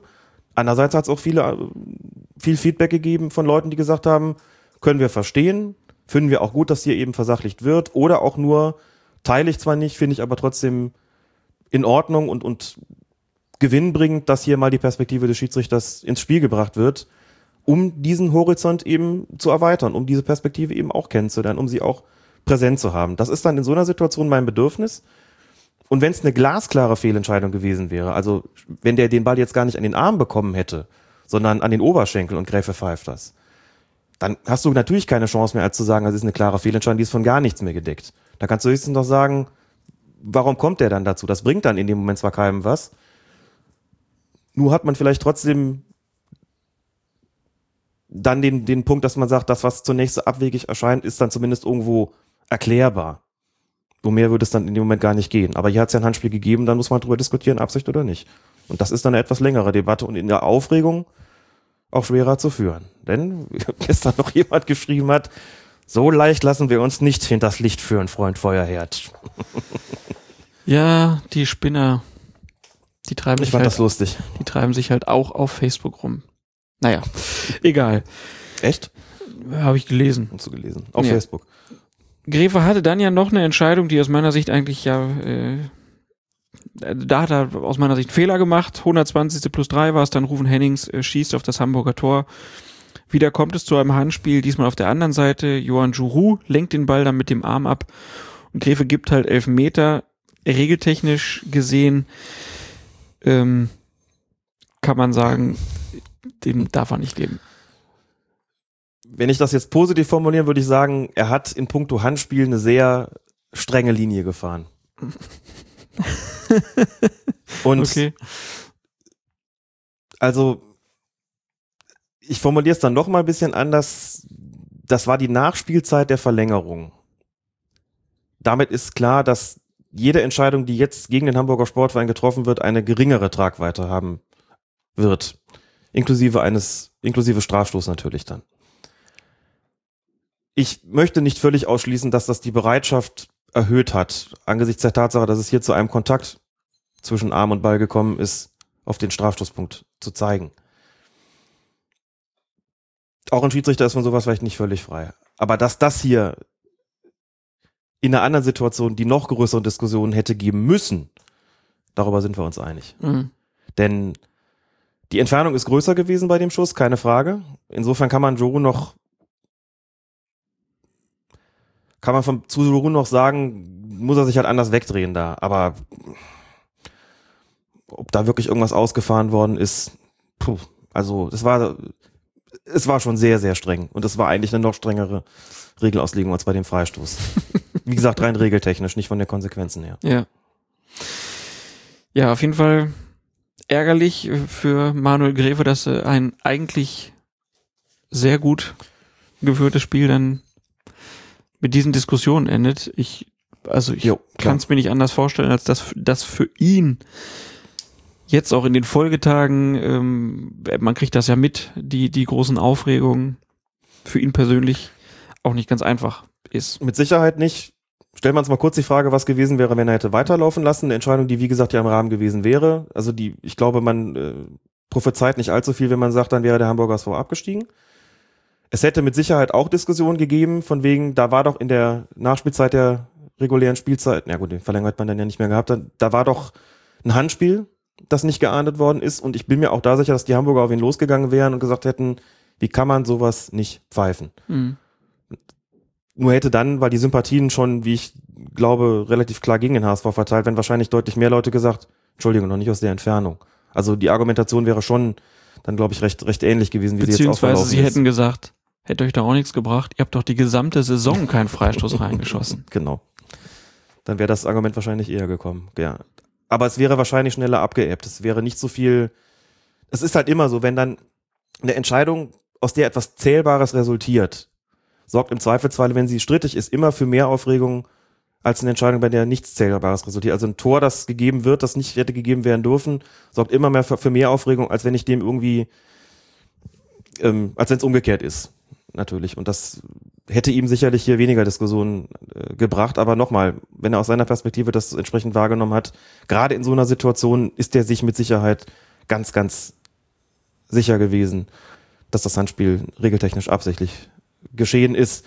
Was dann eben in der Tat, die ganze Diskussion, um das wollen wir nicht tun, sondern wir wollen ja auch nochmal sagen, das hast du schon am Anfang gesagt hast, der Besprechung über dieses Spiel, dass es gerade bis dahin einfach eine exzellente Leistung gewesen ist. Klare, knackige, kurze Körpersprache, so wie man Manuel Gräfe auch kennt, vorzügliche Linie, also das, was Science Gump in seiner Ode geschrieben hat, ist da nochmal, hätte man eigentlich so noch, noch schreiben können. Das war vollkommen in Ordnung, genau der richtige Mann am richtigen Ort und dann ist man halt nicht gefeit davor, dass es zu einer strittigen Situation kommt, für die der Schiedsrichter ja auch nichts kann. Ne? Das wünscht man sich nicht, schon gar nicht in so einer Situation, aber c'est la vie. C'est la vie. Gut, dann würde ich sagen, schließen wir das an diesem Punkt einfach ab und kommen zu einem anderen Wettbewerb. Wir kommen zum DFB-Pokal und äh, fangen hier mit dem Halbfinale an. Bayern gegen Borussia Dortmund. Da war es schon in der ersten Minute so, dass Peter Gagelmann eine strittige Entscheidung äh, zu treffen hatte. Marco Reus bringt den Ball an der Strafraumgrenze der Bayern aufs Tor, trifft dabei aber aus kurzer Distanz Bayerns Innenverteidiger Medi Benatia, genauer gesagt dessen Arm. Von dort geht der Ball dann ins Tor aus. Benatias Arm ist abgewinkelt und man kann sich natürlich fragen, ist das ein absichtliches Handspiel? Ganz interessant noch, äh, bevor du hier antwortest, kann man noch sagen, dass ähm, niemand, also nicht mal von den Dortmundern überhaupt irgendwie protestiert und äh, Gagemann dann auch auf Eckstoß entscheidet und äh, ja, du hast es schon mehrfach gesagt, dieser Protest ist sicherlich ein Punkt, äh, der Gagelmann dazu veranlasst hat, nur Ecke zu geben. Ähm, so insgesamt ist das eine vergleichbare Situation wie bei Gagelmann schon? Über Gräfe meinst du? Äh, Entschuldigung. Für Gagelmann wie bei Gräfe, so wollte ich sagen. Naja, die Entfernung ist auch relativ kurz. Mhm.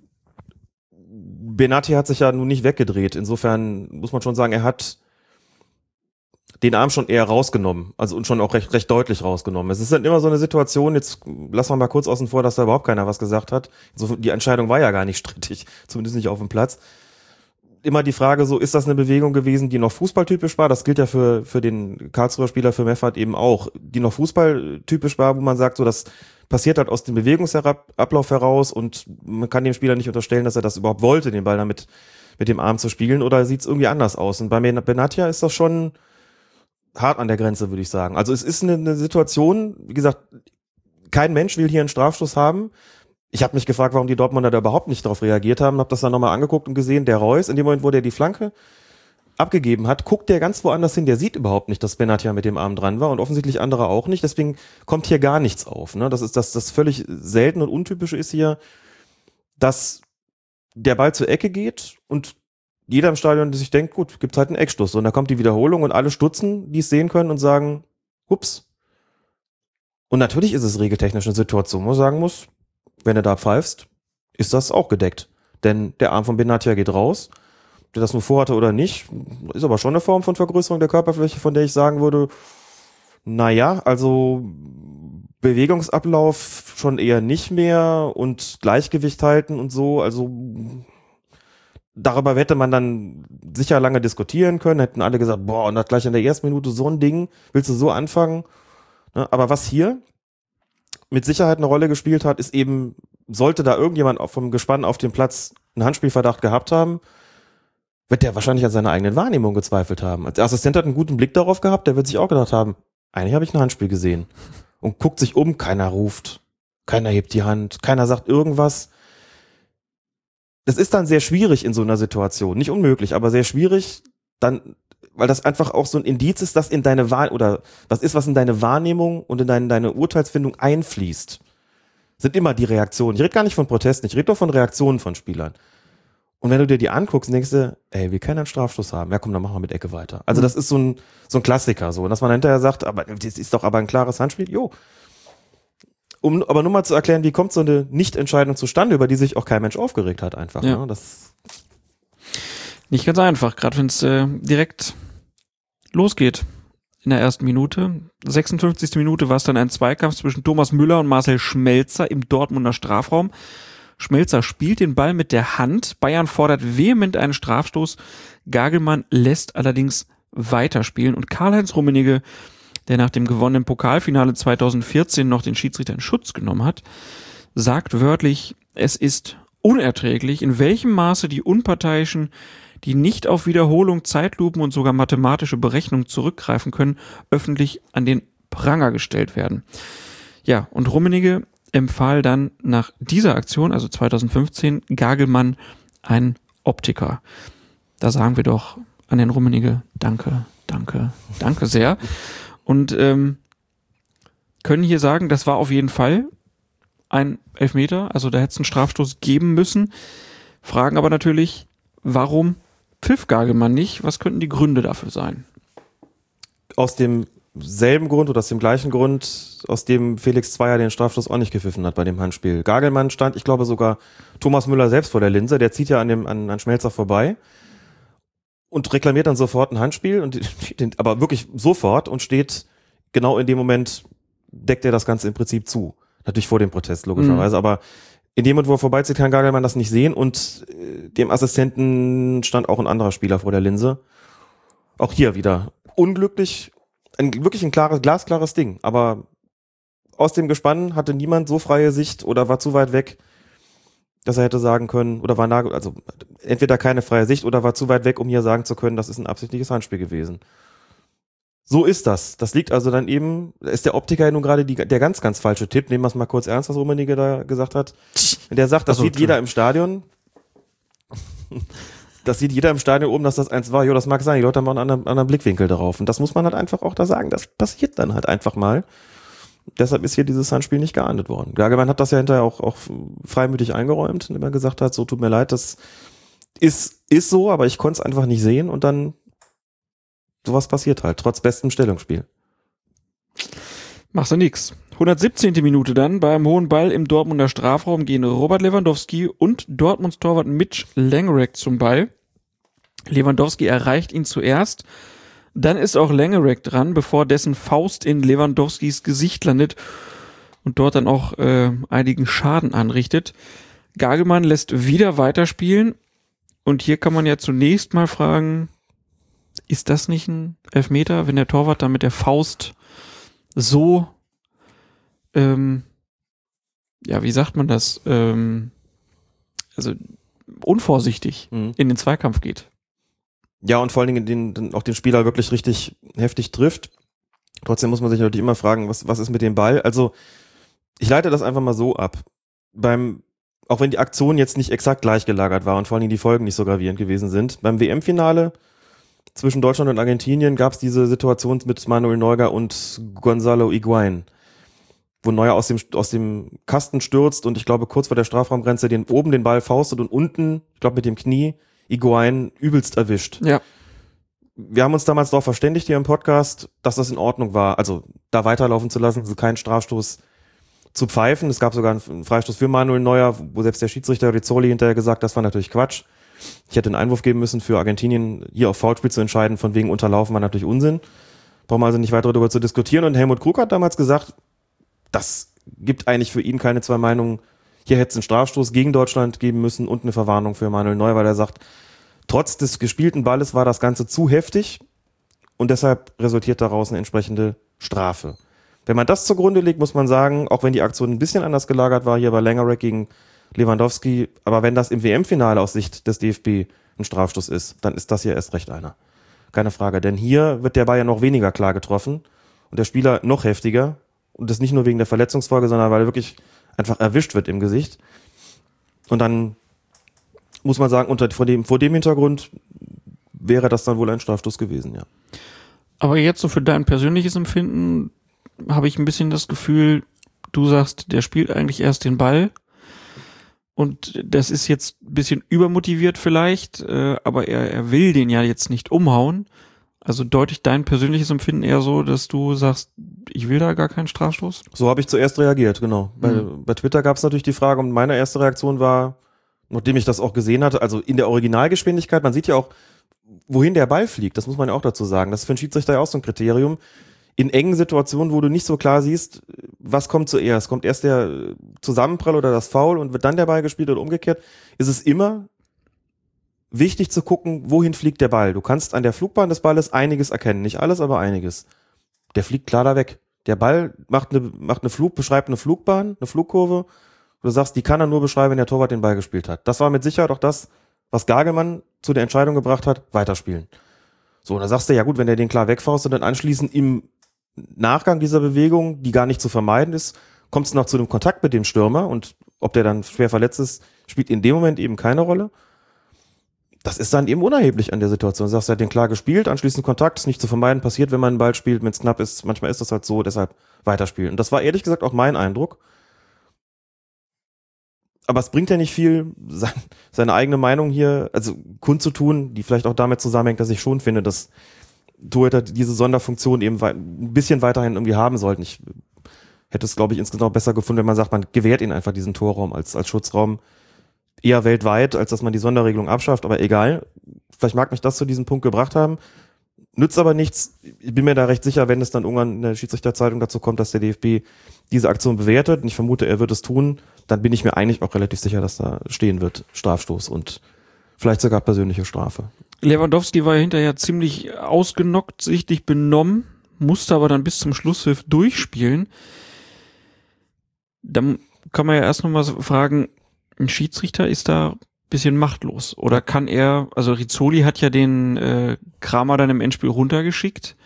In dem Fall wusste Gagemann wahrscheinlich auch, Bayern durfte, glaube ich, nicht mehr wechseln, richtig? Genau. Ähm, was machst du da als Schiedsrichter? Also wenn du jetzt siehst, da ist einer, also das sah ja auch nicht so aus, als ob der jetzt noch aktiv am Spiel teilnahm, sondern er Nee. wankte zwischen den Linien so ein bisschen hin und her und wirkte halt ein bisschen benommen. Was machst du als Schiedsrichter? Kapitän ansprechen würde ich machen. Entsprechenden Kapitän zu sich rufen und sagen, ich weiß nicht, ob ihre medizinische Abteilung das schon so richtig ge- mitgeschnitten hat. guck euch, guck dir bitte mal deinen Mitspieler da an. Der hat, glaube ich, gerade ein ernstes, ernsthaftes Problem. Und dann gebe ich diese Verantwortung an den Kapitän ab. Wenn der sagt, ja klar, Sherry ist gut, lass das mal unsere Sorge sein, dann kann ich nur die Schultern zucken und sagen, gut, dann ich habe ich hab Bescheid gesagt. Mehr ist da nicht zu machen. Ne? Diese Geschichte mit den drei Minuten Pause, die die UEFA, glaube ich, da was sogar die FIFA ja vorsieht inzwischen bei Gehirnerschütterungen, ist in Deutschland offensichtlich so noch nicht angekommen oder so nicht offiziell eingeführt worden. Wie uns auch mitgeteilt worden ist, es gab, äh, gibt es ein Projekt, das mal die Vereine angeschrieben hat und gefragt hat, wie ist das eigentlich bei euch mit diesen drei Minuten Pause, die es dann gibt bei einer Gehirnerschütterung, damit festgestellt wird, was ist mit diesem Spieler. Da kamen eigentlich sehr ausweichende Antworten. Teilweise ist es komplett missverstanden worden, teilweise haben sie gesagt, ja, das würden wir gerne so praktizieren der DFB-Schiedsrichter, die DFB-Schiedsrichterkommission hat gesagt, fragen Sie mal bei der UEFA nach oder bei der FIFA, die haben das eingeführt, da kann man Ihnen über die Erfahrung berichten. Also ist so ein bisschen ausgewichen worden. Das scheint es also in Deutschland, wenn ich es richtig verstanden habe, so noch nicht zu geben. Es scheint so noch nicht eingeführt worden zu sein. Da ist als Schiedsrichter also relativ begrenzten Handlungsspielraum, was das betrifft. Also, ja. Es kam dann die Frage auf, dass es ja durchaus hätte sein können, dass es hier ein Elfmeterschießen gibt und Lewandowski wäre dann ja nicht ausgewechselt worden, sondern Das gab hätte, es ja auch. Äh, Elfmeterschießen. Entschuldigung, genau. Also es hätte sein können, dass das Elfmeterschießen so lange geht, Ja. dass ein Spieler wie Lewandowski, der ja eigentlich äh, noch im Spielbericht steht, ne, aber dass man vielleicht dann erkennt, okay, der ist jetzt doch verletzt, muss der dann zwingend antreten. Nein, muss er nicht. Man kann natürlich keinen Spieler zwingen, anzutreten, wenn er verletzt ist, auch wenn man natürlich sagen muss, das öffnet theoretisch natürlich irgendwelchen Tricksereien Tür und Tor, weil man ja sagen kann, wir haben jetzt irgendwie bei den Elfmeterschießen sehr lange dauert, nach, nach dem Motto, wir haben jetzt acht oder neun Schützen durch und jetzt kommt der zehnte, von dem man weiß, der kann keinen Ball wirklich gerade ausschießen beim Elfmeterschießen. Das wären sagt, ja- Schiri, der ist verletzt. Die Bayern hätten wahrscheinlich an diesem Tag gerne mehrere Schützen als Verletzte gemeldet. Ne? Wirkte auf jeden Fall so, ja. Ähm, das ist natürlich dann erst jetzt, wenn man dann sagt, er ist jetzt verletzt, puh, das ist schon schwierig, das so zu kommunizieren. Bei Lewandowski wäre es natürlich so gewesen, da hätte man es dem Schiedsrichter gegenüber schon verkaufen können. Weil der ja gesehen hat, der ist total benommen, sagt, der kann einfach nicht schießen. Ich glaube, das wäre eine Maßnahme gewesen, die Peter Gagelmann akzeptiert hätte.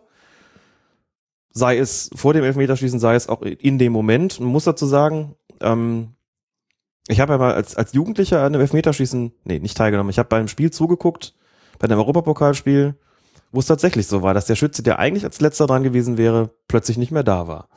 Das war das Spiel Bayern München gegen Park Saloniki, das, ich glaube, 8 zu 8 stand, bin jetzt nicht mehr ganz sicher, sollte es eigentlich wissen, weil es ein eindrucksvolles Spiel war und es waren neun Schützen waren durch und der zehnte das wäre der letzte Feldspieler bei Bayern München gewesen, ein gewisser Bertram Bayer-Lorzer. Nicht zu verwechseln mit dem, mit dem nachnamensgleichen Trainer. Bertram Bayer-Lorzer, der wäre dran gewesen. Das war auch meine Berechnung als 14-jähriger Stöpsel auf der Tribüne.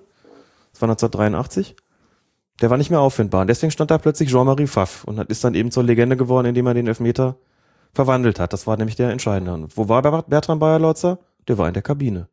Da war gar nichts mit ausgewechselt, der hat sich einfach verpisst. so, und es kam nicht dazu, den zu fragen mit Verletzung ja oder nein, weil er ja, weil der Pfaff geschossen hat, das Ding danach zu Ende war. Aber hätte er verschossen, dann wäre das ganze Ding weitergegangen, hätte der Schiedsrichter irgendwann schon fragen müssen. Nach meiner, meiner Liste ist da noch einer. Wo ist denn der? Nicht immer so einfach. Aber nein, Lewandowski hätte da nicht schießen müssen, um das abschließend zu beantworten. Und bei Dortmund hätten dann auch nur zehn geschossen und dann wären wieder die gleichen am Anfang gewesen. Genau. Haben wir das auch geklärt. Dann kommen wir zum Finale. Über das Elfmeterschießen sprechen wir jetzt nicht mehr, ne? Ist ja regeltechnisch völlig uninteressant gewesen. Schade eigentlich. Eine Bei der einzige Schuhwa- Rutschpartie. Bei der Schuhwahl hat ja der Schiedsrichter auch nur wenig Einfluss. Der hat nur dann Einfluss darauf, wenn die Stollen gefährlich sind. Da kann er sagen, mit den Dingern spielt ihr nicht. Ja. Gehörte zu meiner Erstausstattung, gehört ein sogenannter Stollenprüfer, den ich Mhm. original nullmal eingesetzt habe. So ein Ding mit so einem Loch in der Mitte, so eine Plastikschablone mit einem Loch in der Mitte. Das hast du dann auf den, hättest du auf den Stollen legen können und da war so ein Zentimetermaß dran. Das hat dir dann gezeigt, wie lang die Stollen sind. Schön. Aber das habe ich nie, nie eingesetzt natürlich, denn das Nachmessen von Schuhen, Schuhstollen, das wäre, schafft ja dann gleich die richtige Akzeptanz vom Spiel. Hast du eigentlich auch so ein ähm, Ballgewichtsmesser gehabt? Eine Waage? Nee. Gibt's ja, ne? Gibt's tatsächlich? Also gab's zumindest, habe ich, hab ich gesehen. Hm, okay. Konnte nee. man dann den Ball so reinhängen konnte, dann sehen, wie schwer der ist, weil es Ah. gibt ja auch ein Maximalgewicht bei Ja. Fußballen. Fand ich auch ganz süß. Ich glaube, Auch, das glaub ich- Gewicht muss zwischen 396 und 453 Gramm liegen, wenn ich das noch richtig im Kopf habe. Bei den Zahlen ist ja ganz gut, dass man das ganz einfach mit der Hand sowieso messen kann. Jo. Kommen wir zum Finale. Borussia Dortmund gegen den VfL Wolfsburg. Die Leitung bekam Felix Brüch. War auch nicht sein erstes, sondern schon das zweite, ne? Nein, was nee, erste war das erste für Felix Ja. Brüch. Okay. 44. Minute dann eine knifflige Szene für ihn im Strafraum der Wolfsburger. Nach einer Flanke vom linken Strafraumeck kommt Pierre-Emerick Aubameyang aus sechs Metern zum Abschluss, jagt den Ball aber drüber und einen Sekundenbruchteil nach diesem Schuss wird der BVB-Stürmer von Ricardo Rodriguez getroffen, der zur Grätsche angesetzt hatte. Haben wir auch schon mehrfach drüber gesprochen, dass sowas selten gepfiffen wird. Mhm. Hättest du hier gerne einen Pfiff gehabt? Lustig, ne, dass in so Situationen, also medial war es ja so, dass das alle gesagt haben, da hätte es einen Strafstoß geben müssen. Ist ihm auch dick angekreidet worden von, von verschiedenen Sportzeitungen. Ich war so ein bisschen erstaunt, weil wir, du hast ja gerade von vollkommen zu Recht gesagt, das hatten wir auch schon häufig, dass wir gesagt haben, wenn abgeschlossen ist und es danach zu einem Foul kommt, heißt das nicht, dass es eben nicht noch geahndet werden kann. Also regeltechnisch sind hier deswegen auch alle Voraussetzungen erfüllt gewesen. Das ist eine ganz, ich kann das jetzt nicht richtig erklären. Das ist ganz interessant. Ich habe dieses Spiel in der Sportschule Hennef gesehen. Äh, Mhm. gesehen. Dort gab es ein Treffen von Teilen des Verbands Schiedsrichterausschusses des Fußballverbands Mittelrhein mit den Schiedsrichter-Mentoren. Das sind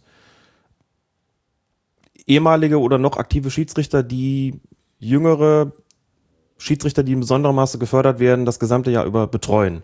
Zu, Okay. denen, zu, zu denen gehöre ich auch. Ich habe also zwei Schiedsrichter, die ich als sogenannter Mentor betreut habe. Das Wort ist, na gut, lassen wir mal, also ich sehe mich da jetzt nicht als geistiger ne, Anführer dieser Schiedsrichter, aber egal.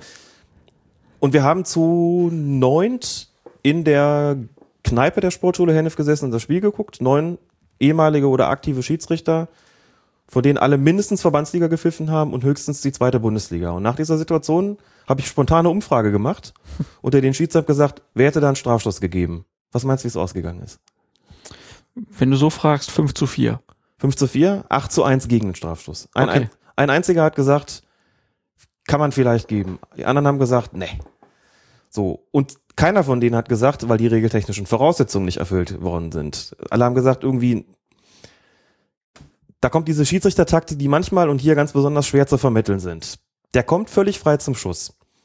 Völlig frei. Denn das, die Attacke kommt ja, die ihn trifft, kommt ja erst nachher, hindert ihn ja nicht am Schuss. Mhm. Dann wird er einen Sekundenbruchteil, nachdem er geschossen hat und den weit drüber gejagt hat, wird er und auch nicht irgendwie da umgetackelt, sondern es kommt zu einer Berührung, die ich ehrlich gesagt auch erst in der zweiten oder dritten Zeitlupe wahrgenommen habe. Also so eine Berührung, von der ich jetzt nicht sagen würde, dass sie nur minimal wäre, aber auch nicht so, dass es irgendwie danach schreit, den in dieser Aktion wirklich noch einen Strafschuss zu geben. So, und eigentlich kannst du das keinem gegenüber verkaufen, weil du eigentlich sagen musst, na gut, regeltechnisch voraus, die Voraussetzungen sind erfüllt. Wir haben auch zigmal hier gesagt, schon bei, bei, bei krasseren Fällen, ne, da war das schon eher so über den Torwart gelupft und dann kommt noch mal so ein richtiges Abräumen und da war der Ball noch unterwegs und nicht so ein Ding, wo es irgendwie zwischen, wo zwischen Schuss und der Berührung irgendwie nur so ein Sekundenbruchteil gelegen hat, wo man sagt, na gut, wenn es umgekehrt gewesen wäre, das war dann das Argument von einem Schiedsrichterkollegen, der sagte, wer da den zuerst trifft und der dann drüber schießt, dann ist die Sache ganz klar. Wenn er zuerst schießt und dann getroffen wird, gebe ich den Strafstoß nicht, obwohl es regeltechnisch überhaupt keinen Unterschied macht. Das habe ich ihm auch, so haben wir dann auch drüber gesprochen, aber gesagt, naja gut, das ist aber lediglich eine, eine Sache vom Verkauf nach außen, dass du sagst, das Foul hat ihn am Schluss gehindert. Ähm, was umgekehrt ja nicht der Fall ist. Der konnte ja noch völlig freischießen. Was ja auch exakt der Grund ist, warum das so selten gepfiffen wird und hier auch nicht. Wenn man sagt, der hat geschossen, das was danach kommt, interessiert mich nicht mehr. Und das ist halt schwierig. Ich glaube, dass eine Rolle gespielt hat, auch für mein Votum war dann so, dass diese Mini, diese, diese kleine Berührung, was ich gedacht habe, nee, komm, in so einer Situation, da zeigst du nicht den Punkt. Der hat den drüber gejagt, der stand völlig frei, ist gut jetzt damit so. Aber regeltechnisch schwer zu argumentieren, keine Frage. Und sechs Minuten später, also naja, was heißt sechs Minuten später, in der zweiten Halbzeit, 50. Minute, ähm, hat Borussia Dortmund rechts. Ähm, und da ist es Marco Reus, der einen, ich nenne es mal leichten Kontakt von Vi- Vierinha im Rücken spürt und auch zu Boden geht. Felix Brüch pfeift nicht. Was hat dein Ja, aber, also klar, Klopp argumentiert dann, da wäre das 2 zu 3 gewesen und dann machen wir dann irgendwie kurz nach der Beginn der zweiten Halbzeit machen wir das 3 zu 3. naja, also fragwürdige Argumentationen. Spielentscheidend. Spielentscheidend. Große Schiedsrichterschelte, für mich nicht nachvollziehbar. Gute Leistung von Felix Brüch, souverän in diesem Finale. Fällt auch seine Körpersprache immer so gut. Ne, muss man also nicht nur, wie er die Karten zeigt, sondern auch, dass er dann wirklich bei solchen Situationen, wo er laufen lässt, einfach, dass wie er das anzeigt und deutlich macht, dass er da keinen Zweifel daran hatte. Also ich fand den, den Auftritt von ihm insgesamt wirklich sehr, sehr gut. Die Kollegen haben das ähnlich gesehen oder genauso gesehen, denen ich da das zusammen geguckt habe. Ich würde diese 44. Minute deswegen auch nicht allzu sehr in den Mittelpunkt stellen bei der Beurteilung seiner Leistung. Er kommt also immer noch, oder er gehört immer noch zu den besten Schiedsrichtern in Deutschland. Felix Brüch gehört zu den besten Schiedsrichtern in Deutschland. Der kriegt auch die Spiele international nicht in dem Maße und, und von die, die er bekommt, nicht, wenn das nicht so wäre. Ja. muss man schon einfach auch sagen. Ich glaube, er wird in Deutschland. Ich habe das auch nur, so nachgefragt, weil ich das Gefühl gesehen. hatte, dass er kritisch nach der WM Mhm. gesehen wurde. Ähm, auch wenn man da immer noch äh, zweifeln kann, ob die FIFA das da ihn da so gerechtfertigt überhaupt nach Hause geschickt hat. Also aus meiner Sicht zu kritisch. Ja. Ganz, ganz, ganz klar. Und man sieht das auch gerade an den Ansetzungs, an, an der Ansetzungspolitik der UEFA ihm gegenüber, dass er da schon sehr wohl gelitten ist und das hat seine Berechtigung, finde ich. Insgesamt hatte ich das Gefühl, wenn wir jetzt so ein bisschen auf die Saison zurückblicken, dass äh, der Ruf der Schiedsrichter ein bisschen gelitten hat. Viele Leute hatten das Gefühl, so schlecht wie in dieser Saison waren sie noch nie. Der DFB muss dringend handeln. Ich habe gelesen, dass äh, die Tabelle ausgekungelt äh, würde nach ähm, dem Gusto der Schiedsrichter, was natürlich totaler Quatsch ist. Ähm, Also alles wie immer. ist es wirklich alles wie immer? Jo. Wird, ist, das, ist das Meckern dasselbe oder kriege ich das jetzt nur mehr mit, weil ich den Colinas Erben-Account irgendwie mitverfolge? Ich glaube, letzteres ist aber auch schwer zu quantifizieren Mhm. und auch schwer zu qualifizieren, denke ich, weil man die sich die Frage stellen müsste, woran macht man das fest? Mm, Es gab natürlich gewisse Diskussionen, die die Schiedsrichter nur sehr teilweise zu verantworten hatten. Das betrifft natürlich das Handspiel. Genau, Das das, ist hab- einfach das habe so. ich auch gesagt. Das ist im Moment noch nicht klar. Da muss noch nachjustiert werden, haben wir ja auch schon mehrfach gesagt, und das bringt halt die Schiedsrichter in die Bredouille. Ich hatte ge- gedacht, vor der Relegation, dass sich das Thema so ein bisschen nicht unbedingt erledigt hat, aber dass es gerade nicht so präsent ist. Ist auch klar, das kommt ja dann, kocht immer mal wieder hoch, wenn du wirklich Entscheidungen hast, die kritisch sind und ein Spiel irgendwie wirklich beeinflussen, dadurch, dass es halt einen Strafstoß gibt, der dann reingeht und so weiter. Also hatte das Gefühl, dass es sich so ein bisschen beruhigt hat, ohne dass ich da hätte sagen können, dass es jetzt schon die Akzeptanz dafür gibt. Das ist auf jeden Fall ein großes Thema gewesen, aber das kann man den Schiedsrichtern nicht zum Vorwurf machen. Das ist dann eher eine Sache, die entweder noch eine Gewöhnung, einer Gewöhnung bedarf oder wo eben von mir auch nachjustiert werden sollte. Das sei mal dahingestellt. Gab sicherlich noch ein anderes Thema, das ist Abseits. Auch da gibt's immer noch Schwierigkeiten damit. Wir hatten über die gesamte Saison verteilt schon so ein paar Situationen, wo es eben sehr extrem war, auch was so die, die, die Auslegung betrifft, wenn man sich da mal an das Spiel, was war es, Augsburg gegen Werder Bremen, erinnert beispielsweise, wo danach ja, beziehungsweise in der Halbserie dann klargestellt worden ist, wenn es so ein klar, eine ganz klare Beeinflussung der Handlungen eines Spielers kommt, dann soll weiterhin oder wieder auf Abseits entschieden werden, anders als jetzt vom International Football Association, wo das Ganze irgendwie äh, entschieden worden ist. Da ist so ein bisschen nachreguliert worden. Ich glaube auch zur allgemeinen Zufriedenheit. Seitdem kommt es eigentlich relativ selten zu Situationen, bei denen man sich jetzt anschaut und sagt, was ist denn da jetzt gewesen? Ist allerdings deutlich schwieriger geworden für die Schiedsrichter, das zu beurteilen. Wir hatten gerade drüber gesprochen, dieses mit dem Deliberate Play und Deliberate Save macht es einfach komplizierter als früher. Die Verkomplizierung liegt daran, dass mehr Tore fallen sollen. Das erschwert dann einfach das Amt der Unparteiischen. Das ist dann nun mal so. Die beiden Punkte hätte ich ansonsten, also ich bin jetzt nicht derjenige, der jedes Wochenende sich intensiv um den englischen Fußball kümmert. Allerdings habe selbst ich nicht übersehen und überhören können, dass es diese Saison bei denen eine Schiedsrichterdebatte gegeben hat.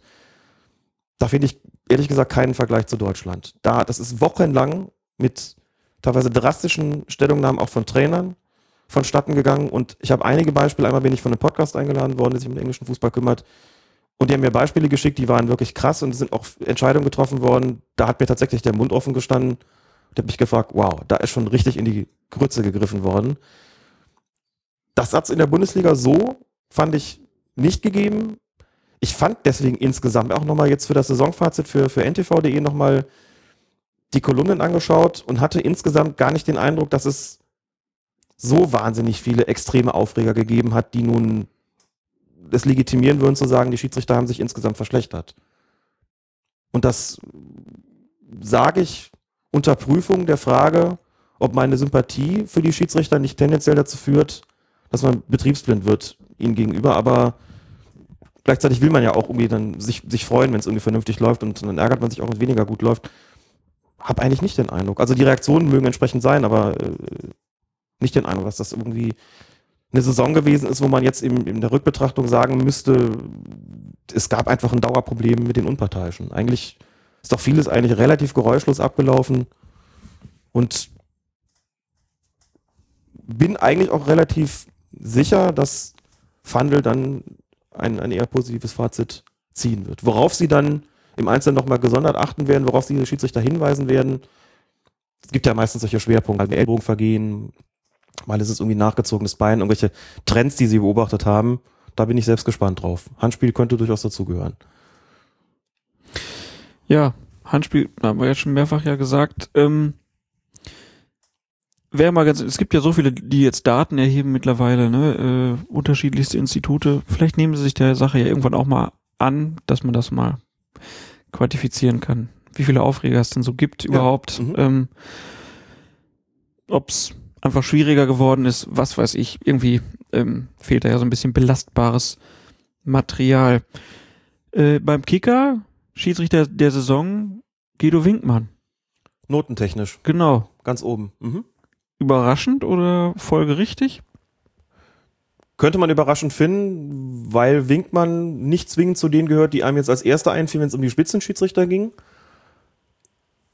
Muss allerdings dazu sagen, da ich, dass ich ja schon auch ein paar Jahre mit, also er pfeift ja schon ein paar Jahre in der Bundesliga und kriegt ihn auch schon ein paar Jahre mit und muss klar sagen, das war sein bestes Jahr. Mhm. Ohne jede Frage. Auch Winkmann ist einer, so ein bisschen wie Gagelmann vielleicht. Also bin ich auch gespannt auf die nächsten Jahre bei ihm. Ich glaube, so lange hat er, hat er auch gar nicht mehr der sich lange Zeit so ein bisschen schwer getan hat in der Bundesliga, auch was so die Akzeptanz betrifft und manchmal auch mir so ein bisschen verkrampft irgendwie rüberkam bei seinen Spielleitungen. Das war in dieser Saison anders. Das fand ich wirklich erkennbar. Das hat sich dann auch mal beim Kicker in den Noten niedergeschlagen, die jetzt nicht so die Bewertung sein können, aber unser Kollege, ähm, Kollege Vögi bei Spox, der immer den Schiri-Check macht, hat auch da, glaube ich, Guido Winkmann weit vorne, vielleicht sogar ganz vorne. Und auch nach meinem Eindruck, wie er die Spiele gepfiffen hat, auch vom ganzen Auftreten her, habe ich auch den Eindruck, ja, das ist, hat eine deutliche Steigerung gegenüber den Vorjahren gegeben. Ja. Aber er, er ist so ein bisschen unterm Radar, ne? Er ist so ein bisschen unterm Radar irgendwie. Vielleicht manchmal auch, auch zu Unrecht. Ja. Auf jeden Fall einer, einer, der positiv ähm, gewirkt hat in dieser Saison. Jetzt hast du schon gesagt, es gibt ja jetzt welche, die aufhören müssen. Was glaubst du denn? Wer kommt denn nach? Gibt's da schon äh, Meldung? Es gibt noch keine offizielle Meldung. Wenn ich nicht völlig schief liege, müsste die Entscheidung jetzt am vergangenen Wochenende getroffen worden sein, denn die DFB-Schiedsrichterkommission trifft sich eigentlich immer im Rahmen des DFB-Pokalfinales, um ihre entsprechenden Entscheidungen zu treffen. Mhm. Da habe ich es aber noch nicht Leuten hören, in keiner Weise, ob da möglicherweise jemand in Frage kommt. Das Müsste allerdings passieren. Die Frage ist, ob es wirklich zwei sind. Es haben also zwei aufgehört, Kienhöfer und, äh, und Gagelmann. Allerdings war die Zahl der Schiedsrichter auch erhöht worden um eins. Ne? Also Sascha Stegemann war nach seinem Aufstieg Nummer 23. Das war eine Erhöhung um eins. Auch weil es eine Verletzung gab. Weil es eine ja. Verletzung von Michael Weiner gab, der aber wieder topfit zu sein scheint und jetzt wahrscheinlich wieder als vollwertiger Schiedsrichter geführt wird. Das heißt, es ist denkbar, ich weiß jetzt nicht, wie Sie das beim DFB sehen, dass vielleicht nur einer nachgezogen wird und nicht zwei. Aber wer in der zweiten Liga da wirklich in Frage kommt, das weiß ich ehrlich gesagt nicht. Da bin ich jetzt, da muss ich mal selbst überraschen. Bibiana Steinhaus. Zettel hat. Keine Ahnung, wie sie steht. Weiß man nicht, ne? Möglich ist es, klar, natürlich. Bleibt intransparent, dieses Verfahren. Ähm, ja, dann würde ich sagen, schließen wir doch hiermit dann die Bundesliga und DFB-Pokalsaison ab bei ja. Colinas Erben. Genau. Verrückt. Verrückt. So schnell schon wieder zu Ende, ne? Aber wir hören nicht auf. Wir machen nur eine kurze Unterbrechung. Ja, natürlich. Wir haben heute alle alles gegeben. Waren bis zur 90. Minute auf der Siegerstraße. Kriegen, glaube ich, also von meiner Sicht so einen Freischuss. Kann man pfeifen, muss man nicht. Sehr bitter. Die Drecks-Dreifachbestrafung, wie Franz Beckenbauer sie zu nennen beliebt, bleibt bestehen. Das entschied das Exekutivkomitee der FIFA auf Vorschlag des noch amtierenden FIFA-Präsidenten Sepp Blatter. Die Regelhüter des IFAB hatten vorher klargestellt, nach Notbremsen im Strafraum wird es weiterhin einen Elfmeter und die rote Karte geben. Das Gremium hatte der FIFA allerdings freigestellt, die automatische Sperre wegfallen zu lassen. Dazu wird es nun nicht kommen. Die Regelung bleibt unverändert.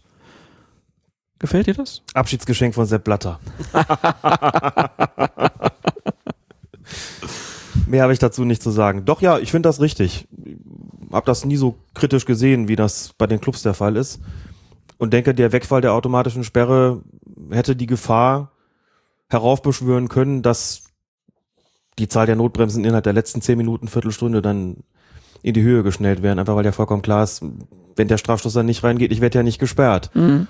Und die Zeit in Unterzahl bringt man auch noch rum. Deshalb finde ich es korrekt, das so zu lassen. Die Spieler wissen, was sie erwartet. Wir haben ja auch x-mal betont, dass es mit der Dreifachbestrafung, dass der Begriff eigentlich auch gar nicht, gar nicht, gar nicht stimmt. Dass es sich um eine mehraktige Gesamtsanktion. Ich finde dieses Wort einfach so groß. Ich könnte es immer wieder sagen. Ich stehe nachts, nachts mal heimlich auf und brabbel das Wort mehraktige Gesamtsanktion vor mich hin. Das ist gar nicht so einfach. Das ist ein Zungenbrecher. Guckst du schon ganz versonnen. Ja, Ich das finde war es- jetzt ein Einblick in dein Privatleben. Ja, muss man ja auch mal gewähren, oder? Also so rare Gelegenheiten Ah, geben da- dazu. Nein, ich finde das, also ich finde es wie gesagt richtig. Das ist, und es bleibt jetzt mindestens noch ein weiteres Jahr. Gerade nachts mehraktige Gesamt, also Ja. was die Leute jetzt wieder von dir denken. Was denken Sie denn? Ja, das- Gesamtsanktion, ja gut, okay. Dann kommen wir doch zu einer anderen Geschichte. Unser Hörer Arne hat sich äh, gemeldet und uns einen Artikel zum BSC Brunsbüttel geschickt. Der BSC Brunsbüttel, der hat nämlich große Probleme mit den Schiedsrichtern. Nicht mit denen, die die Spiele leiten, nein, mit den eigenen, denn der Verein hat einfach zu wenig Schiedsrichter. Man hat sechs Seniorenmannschaften, aber nur drei Schiedsrichter. Was dann sogar dazu geführt hat, dass man in der vorletzten Saison drei Punkte Abzug bekommen hat. In der letzten, also in der jetzt abgelaufenen oder jetzt gerade ablaufenden Saison, hat man jetzt sogar sechs Punkte Abzug bekommen. In der kommenden Saison wären das neun Punkte gewesen. Und da hat dann jetzt der Vorsitzende gesagt, das lassen wir so nicht mit uns machen. Wenn wir es nicht hinbekommen, genug Schiedsrichter zu melden, dann spielen wir halt in der Kreisliga. Hat das natürlich auch mit einer Kritik verbunden, hat gesagt, der Verband macht da die Vereine mit kaputt. Aber irgendwie hat man es jetzt doch auch hinbekommen, äh, nachdem ein, ein Trainer wohl schon seinen Abschied äh, kundgetan hat und auch Spieler abhauen wollten, haben sich vier Spieler auch aus der ersten Mannschaft jetzt gemeldet. Die machen jetzt einen Crashkurs, so dass man dann am Ende vielleicht sieben Schiedsrichter hat und dann keinen Punktabzug mehr. Das ist schon eine, eine harte Geschichte aus dem Amateurfußball. Also ein Verein, der, weil er es nicht schafft, genügend Schiedsrichter zu werben, durch den Punktabzug irgendwann sagt, nee, machen wir nicht mehr mit. Findest du so richtig, dass da diese Punktabzüge immer steigen von drei, sechs auf neun Punkten? Oder findest du das ein bisschen happig? Nö, finde ich richtig. Es gibt keine andere Möglichkeit, den Spielbetrieb zu gewährleisten. Denn wenn das heißt, die machen unsere Mannschaft kaputt oder den Fußball da kaputt, muss man ja umgekehrt sagen, was ist denn mit denen, die nicht dafür sorgen, dass es genügend Schiedsrichter gibt? Der, wie gesagt, der Spielbetrieb muss ja irgendwie gewährleistet sein. Natürlich kann man darüber diskutieren, wenn ich, ob es so sinnvoll ist, Leute aus dem eigenen Verein zu verpflichten, die das dann machen, damit dieses Schiedsrichter soll, wie es genannt wird, stimmt. Das werden vielleicht keine guten Schiedsrichter sein, die werden vielleicht nicht gerne pfeifen, aber es geht halt nun mal nicht anders. Und es ist immer noch so, kann ich wirklich aus langjähriger Erfahrung sagen, ein, selbst ein nicht so guter ausgebildeter Schiedsrichter ist in aller Regel immer noch besser als ein guter nicht ausgebildeter Schiedsrichter.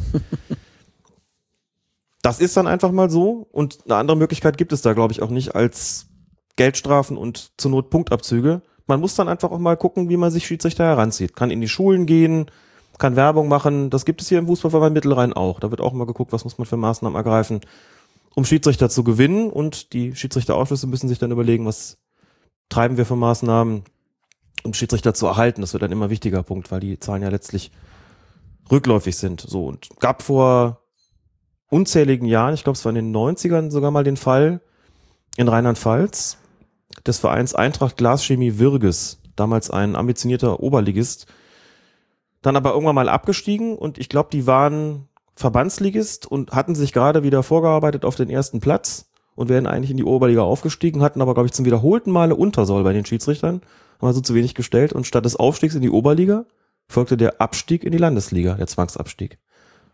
Danach hatten sie genug Schiedsrichter. Manchmal muss es dann auch, also ich bin, bin immer ein Freund davon, wenn sich das anders regeln lässt als durch irgendwelche drakonischen Strafen, sei es jetzt Geldbußen oder Punktabzüge, dann soll man das so regeln, aber offenbar geht das nicht.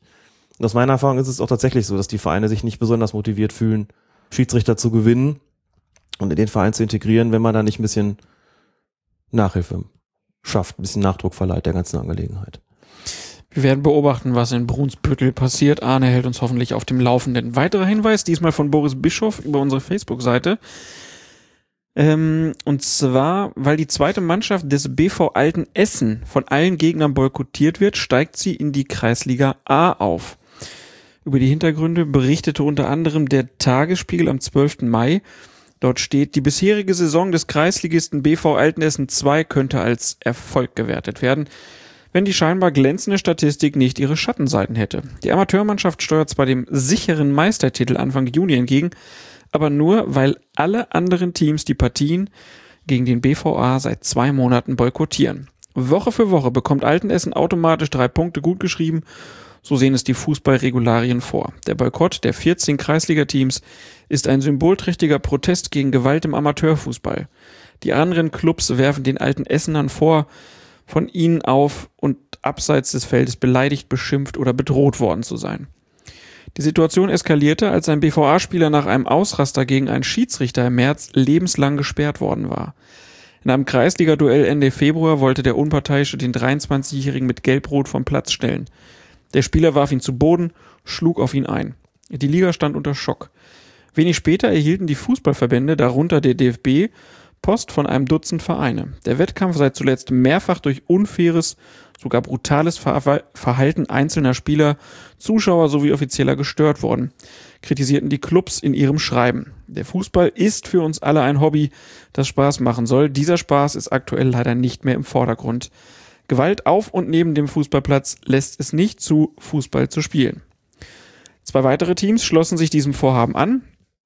Der ligaweite Boykott war damit komplett. Und Thorsten Flügel, der Vorsitzende des Fußballkreises Essen Nordwest, sagt, es gebe keine Alternative zu den Wertungen am grünen Tisch.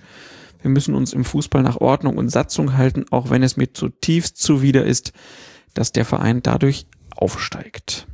Tja, da kapituliert man ja vor der Gewalt. Tja, die Frage ist, wie man sowas anders regeln kann. Denn da hat es ja offensichtlich Vorfälle gegeben, die auch schon zu Strafen geführt haben. Allerdings ist das noch nicht an den Punkt gelangt, wo jemand gesagt hätte, man muss diese Mannschaft irgendwie aus dem Spielbetrieb entfernen. Und bevor weiteres passiert, haben die anderen halt gesagt, dann treten wir einfach nicht mehr an. Klar, dass man an so einem Punkt dann zunächst mal sagt, naja gut, wenn ihr nicht antretet, dann gibt's eben die drei Punkte für den Gegner. Allerdings kann man natürlich in so einem Fall eigentlich nicht nur im Bereich der Regularien verbleiben. Also ich äh, den, kann den Kollegen Flügel da zwar verstehen, übrigens auch ein Schiedsrichterbeobachter, wenn der sagt, wir müssen uns an die Satzung halten, auch wenn es mir widerstrebt, das so zu tun. Allerdings kann das ja keine Dauerlösung sein. Ich nee. weiß jetzt nicht, wenn die aufsteigen der kommenden Saison, wie ist es denn dann? Tritt dann auch irgendwie in der Kreisliga A dann niemand gegen sie an und wie soll sowas laufen? Also da muss ja dann schon irgendwie mal eine Möglichkeit gefunden werden. Wie gesagt, klar, auf der rechtlichen Ebene ist es wahrscheinlich erst deutlich später möglich, eine Mannschaft aus dem Spielbetrieb zurückzuziehen, aber so kann das natürlich irgendwie auch nicht bleiben. Auf jeden Fall eine bemerkenswerte Angelegenheit, muss man sagen. Wenn dann, also das ist ja wirklich selten der Fall, dass so viele Clubs dann sagen, wir haben da keine Lust mehr drauf, wir möchten auch nicht, dass es da zu weiteren Ausschreitungen oder Verletzungen oder was auch immer kommt. Und dann eben sagt, dann sparen wir uns das lieber mit dieser ganzen Angelegenheit. Aber also wirklich ein, auch ein unglaublich skurriler Fall. Keine Ahnung, wie man sowas mit diesem, mit dem Regelwerk irgendwie oder mittels des Regelwerkes Herr werden kann.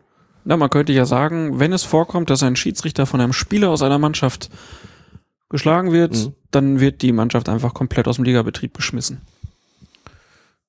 Das ist aber auch schwierig. Bei aller Kritik daran, klar, Fußball ist ein Mannschaftssport und trotzdem sind das solche Vergehen ja, werden ja schon individuell geahndet. Also ich habe durchaus auch solche Geschichten schon mitbekommen, wenn auch zum Glück mit etwas besserem Ausgang, wo man klar sagen kann, das sind Einzelfälle innerhalb der Mannschaft gewesen. Die Mannschaft hat den Spieler anschließend ausgeschlossen oder der Verein hat den Spieler anschließend ausgeschlossen. Die Mannschaft sich klar davon distanziert.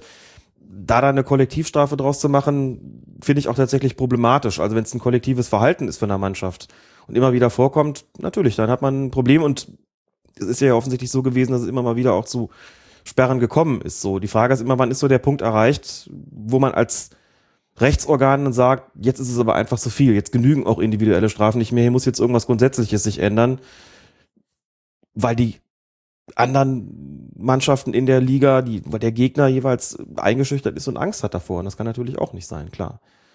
Wie man sowas befriedigend regeln kann, ist mir auch nicht, ist mir auch nicht wirklich klar offen gestanden. Man könnte mit Bewährungsstrafen vielleicht arbeiten. Ja, das wäre eine Option. Die Möglichkeit gibt es ja inzwischen auch im Amateurbereich. Insofern dürfte es eigentlich schon gehen. Wir werden in der nächsten Folge, spätestens in der übernächsten, noch so habe ich auch noch einen Fall, den uns ein Schiedsrichterkollege berichtet hat, hier aus der Region, wo ein Schiedsrichter noch am Tag nach dem Spiel, ein Jugendspiel, noch bedroht worden ist von einem Spieler mhm. und wie das Ganze ausgegangen ist. Also da sind natürlich dann auch die Rechtsinstanzen, sprich die Spruchkammern, gefragt, entsprechende Konsequenzen zu ziehen. In diesem Fall war das so, aber wie gesagt, dazu beim nächsten Mal noch etwas ausführlicher. Das hier finde ich wirklich in Essen schwierig. Gab vor kurzem auch eine Sondersendung im WDR 2 mhm. in der Arena. Da waren noch mehrere Schiedsrichter, waren noch mehrere ähm, Gäste geladen zu diesem Thema. Da ging es auch um diese Vorfälle in Essen. Thorsten Flügel, der Vorsitzende des Fußballkreises Essen, was war es, Nordwest, ist auch da gewesen. Stefan Osnabrügge, Präsident hier des Fußballverbands Mittelrhein auch. Und ich glaube, der Integrationsbeauftragte in Essen haben lang und breit über diesen Fall gesprochen. Und ja, wie gesagt, ich würde das gerne im Auge behalten und insbesondere mit Blick auf die nächste Saison einfach mal sehen, was, was passiert da eigentlich weiter. Das ist ja schon, dürfte ja schon eine absolute Ausnahme sein. Die Sendung im WDR werden wir auf jeden Fall verlinken. Ähm, ich habe noch einen Beitrag gesehen, da ging es auch um Gewalt äh, im Amateurfußball, wurde so gefragt, haben wir ein Gewaltproblem. Da wurde berichtet, dass es wohl rund 600 Vorfälle gegen Schiedsrichter, also gewalttätige Vorfälle mit äh, Schiedsrichtern gibt. Und dann war da ein äh, offizieller Vertreter, der sagte, das wären zwar alles schlimme Einzelfälle, aber wir hätten kein Gewaltproblem. Bei 600 ja. Fällen ähm, klar, wenn man das jetzt auf die ganzen Spiele hochrechnet, die so stattfinden, dann mag das ähm, sehr niedrigen Prozentbereich sein, aber so in der Summe kriegt man schon ein schlechtes Gefühl. Man kriegt schon ein schlechtes Gefühl dabei. Es ist ja auch nicht wenig. Es sind 600 Fälle zu viel, selbstverständlich. Wann man ein Gewaltproblem ein Gewaltproblem nennt, scheint schwierig zu sein, denn es ist in der Tat so prozentual gesehen, macht das nicht viel aus. Man kann sagen, gemessen daran, was in der Gesellschaft sonst so üblich ist, fällt es eigentlich auch nicht unbedingt aus den Rahmen, wenn man das so quantifizieren kann. Nochmal, bei der ganzen Geschichte habe ich immer so ein bisschen so eine Position auf der einen Seite finde ich es ganz wichtig, dass es eine Sensibilisierung dafür gibt, weil ich den Eindruck habe, ohne es wirklich empirisch nachweisen zu können, dass das jahrelang so ein bisschen, du hast es vorhin das, den schöne Formulierung unter dem Radar geflogen gebraucht, also unter dem Radar, geflogen ist diese ganze, ganze Gewaltproblematik. Ich denke, dass es aber auch keinen Grund zur Panikmache gibt. Also Sensibilisierung ja, Hysterisierung nein. Muss immer gucken, wie geht man mit sowas um, was gibt's für Maßnahmen. So das Ding wie in Essen ist natürlich auch eine absolute Ausnahme und kann jetzt nicht als repräsentativ für irgendwie für den gesamten Amateurfußballspielbetrieb natürlich herangezogen werden. Aber man muss immer so ein bisschen gucken, wie geht man damit um. Wir haben das auch in, im Schiedsrichterausschuss besprochen, unter den Lehrwarten besprochen, haben auch Schiedsrichterfortbildung gemacht, wo es darum ging, wie geht ein Schiedsrichter eigentlich mit Konflikten und mit Gewalt auf dem Fußballplatz um, angesichts der Tatsache, dass wir Umfragen zugespielt bekommen unter Kölner Schiedsrichtern, die alarmierende Ergebnisse gezeitigt haben. Das waren subjektive Einschätzungen von Schiedsrichtern. Da ging es jetzt nicht um die, nicht so sehr um die Zahl der Spielerbrüche oder der Angriffe auf Schiedsrichter, sondern damit, wie sich die Schiedsrichter eigentlich selbst fühlen auf dem Platz. Und das ist ja ein Ding, das man ernst nehmen muss, wo man mit denen drüber sprechen muss, wie kann man dem irgendwie entgegenwirken. Und da waren schon auch welche dabei, die gesagt hatten, sie haben inzwischen Angst, auf den Platz zu gehen, nehmen aber auch durch Medienberichterstattung eben so eine Verstärkung wahr, dass es immer schlimmer wird. Und das beeinflusst sie. Auch da muss man schauen, wie geht man mit solchen Sachen um, dass man es eben, dass man schon sensibel ist dafür, aber es wie gesagt eben nicht in Hysterisierung ausarten lässt. Das ist nicht immer ganz einfach so. Und die Wahrheit liegt auch nicht immer in der Mitte bei dieser Geschichte. Das ist keine Frage, aber gesagt, momentan geht die Tendenz so ein bisschen dahin, zu sagen, es wird alles immer schlimmer. Ob das wirklich so stimmt, das kann man Daran kann man zweifeln. Also die Zahl ist halt zumindest nicht gestiegen, möglicherweise die Intensität. Das ist zumindest das, was oft gesagt worden ist.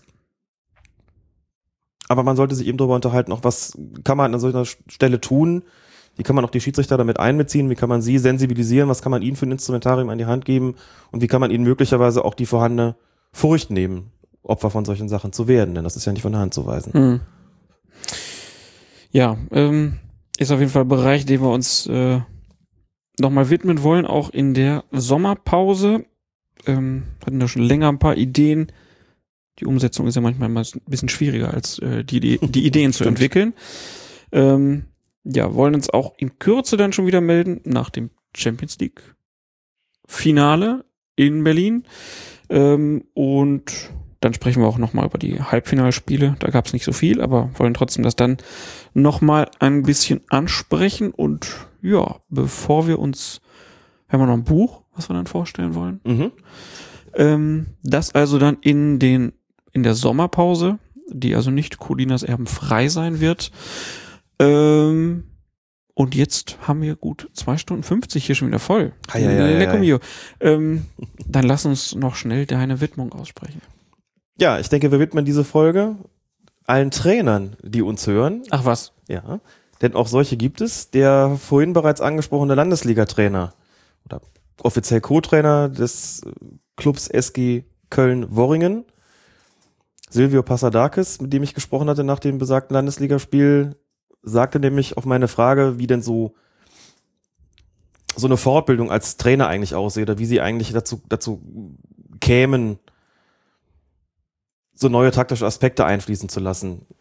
Was mir aufgefallen ist, weil die Anweisungen, die heute reingerufen werden, ganz andere sind, als ich das noch aus meiner Zeit vor zehn Jahren irgendwie gewöhnt bin. Ne? Damals ist wirklich noch drauf auf die Leute, Gras fressen, holt sie euch, en enger am Mann bleiben.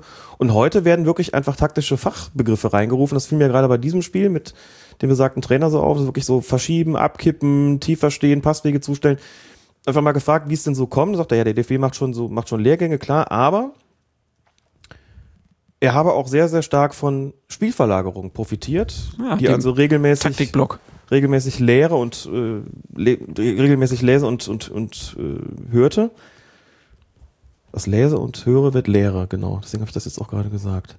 Also ein großer großer Freund der Spielverlagerung, von denen er auch sagt, dass sie seine Trainingslehre geradezu revolutioniert haben. Das fand ich sehr schön. Hab dann ähm, Großes Lob. weiter darüber gesprochen, gesagt, das so, wollte ihm dann gerade von unserem Podcast erzählen. Da sagte er, ach Colinas Erben, Kannte auch. höre ich regelmäßig, lese ich regelmäßig. Fand ich total nett.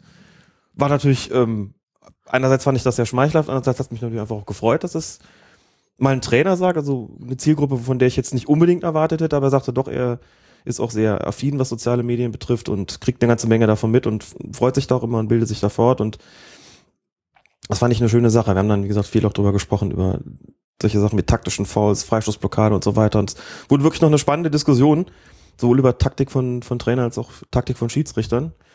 Und fand das eine interessante Perspektive und habe mir überlegt, dass es sich durchaus lohnt, einfach auch mit Trainern nochmal, vielleicht die einen oder anderen, den man ansprechen kann, intensiver ins Gespräch zu kommen, wie sie eigentlich Schiedsrichter sehen.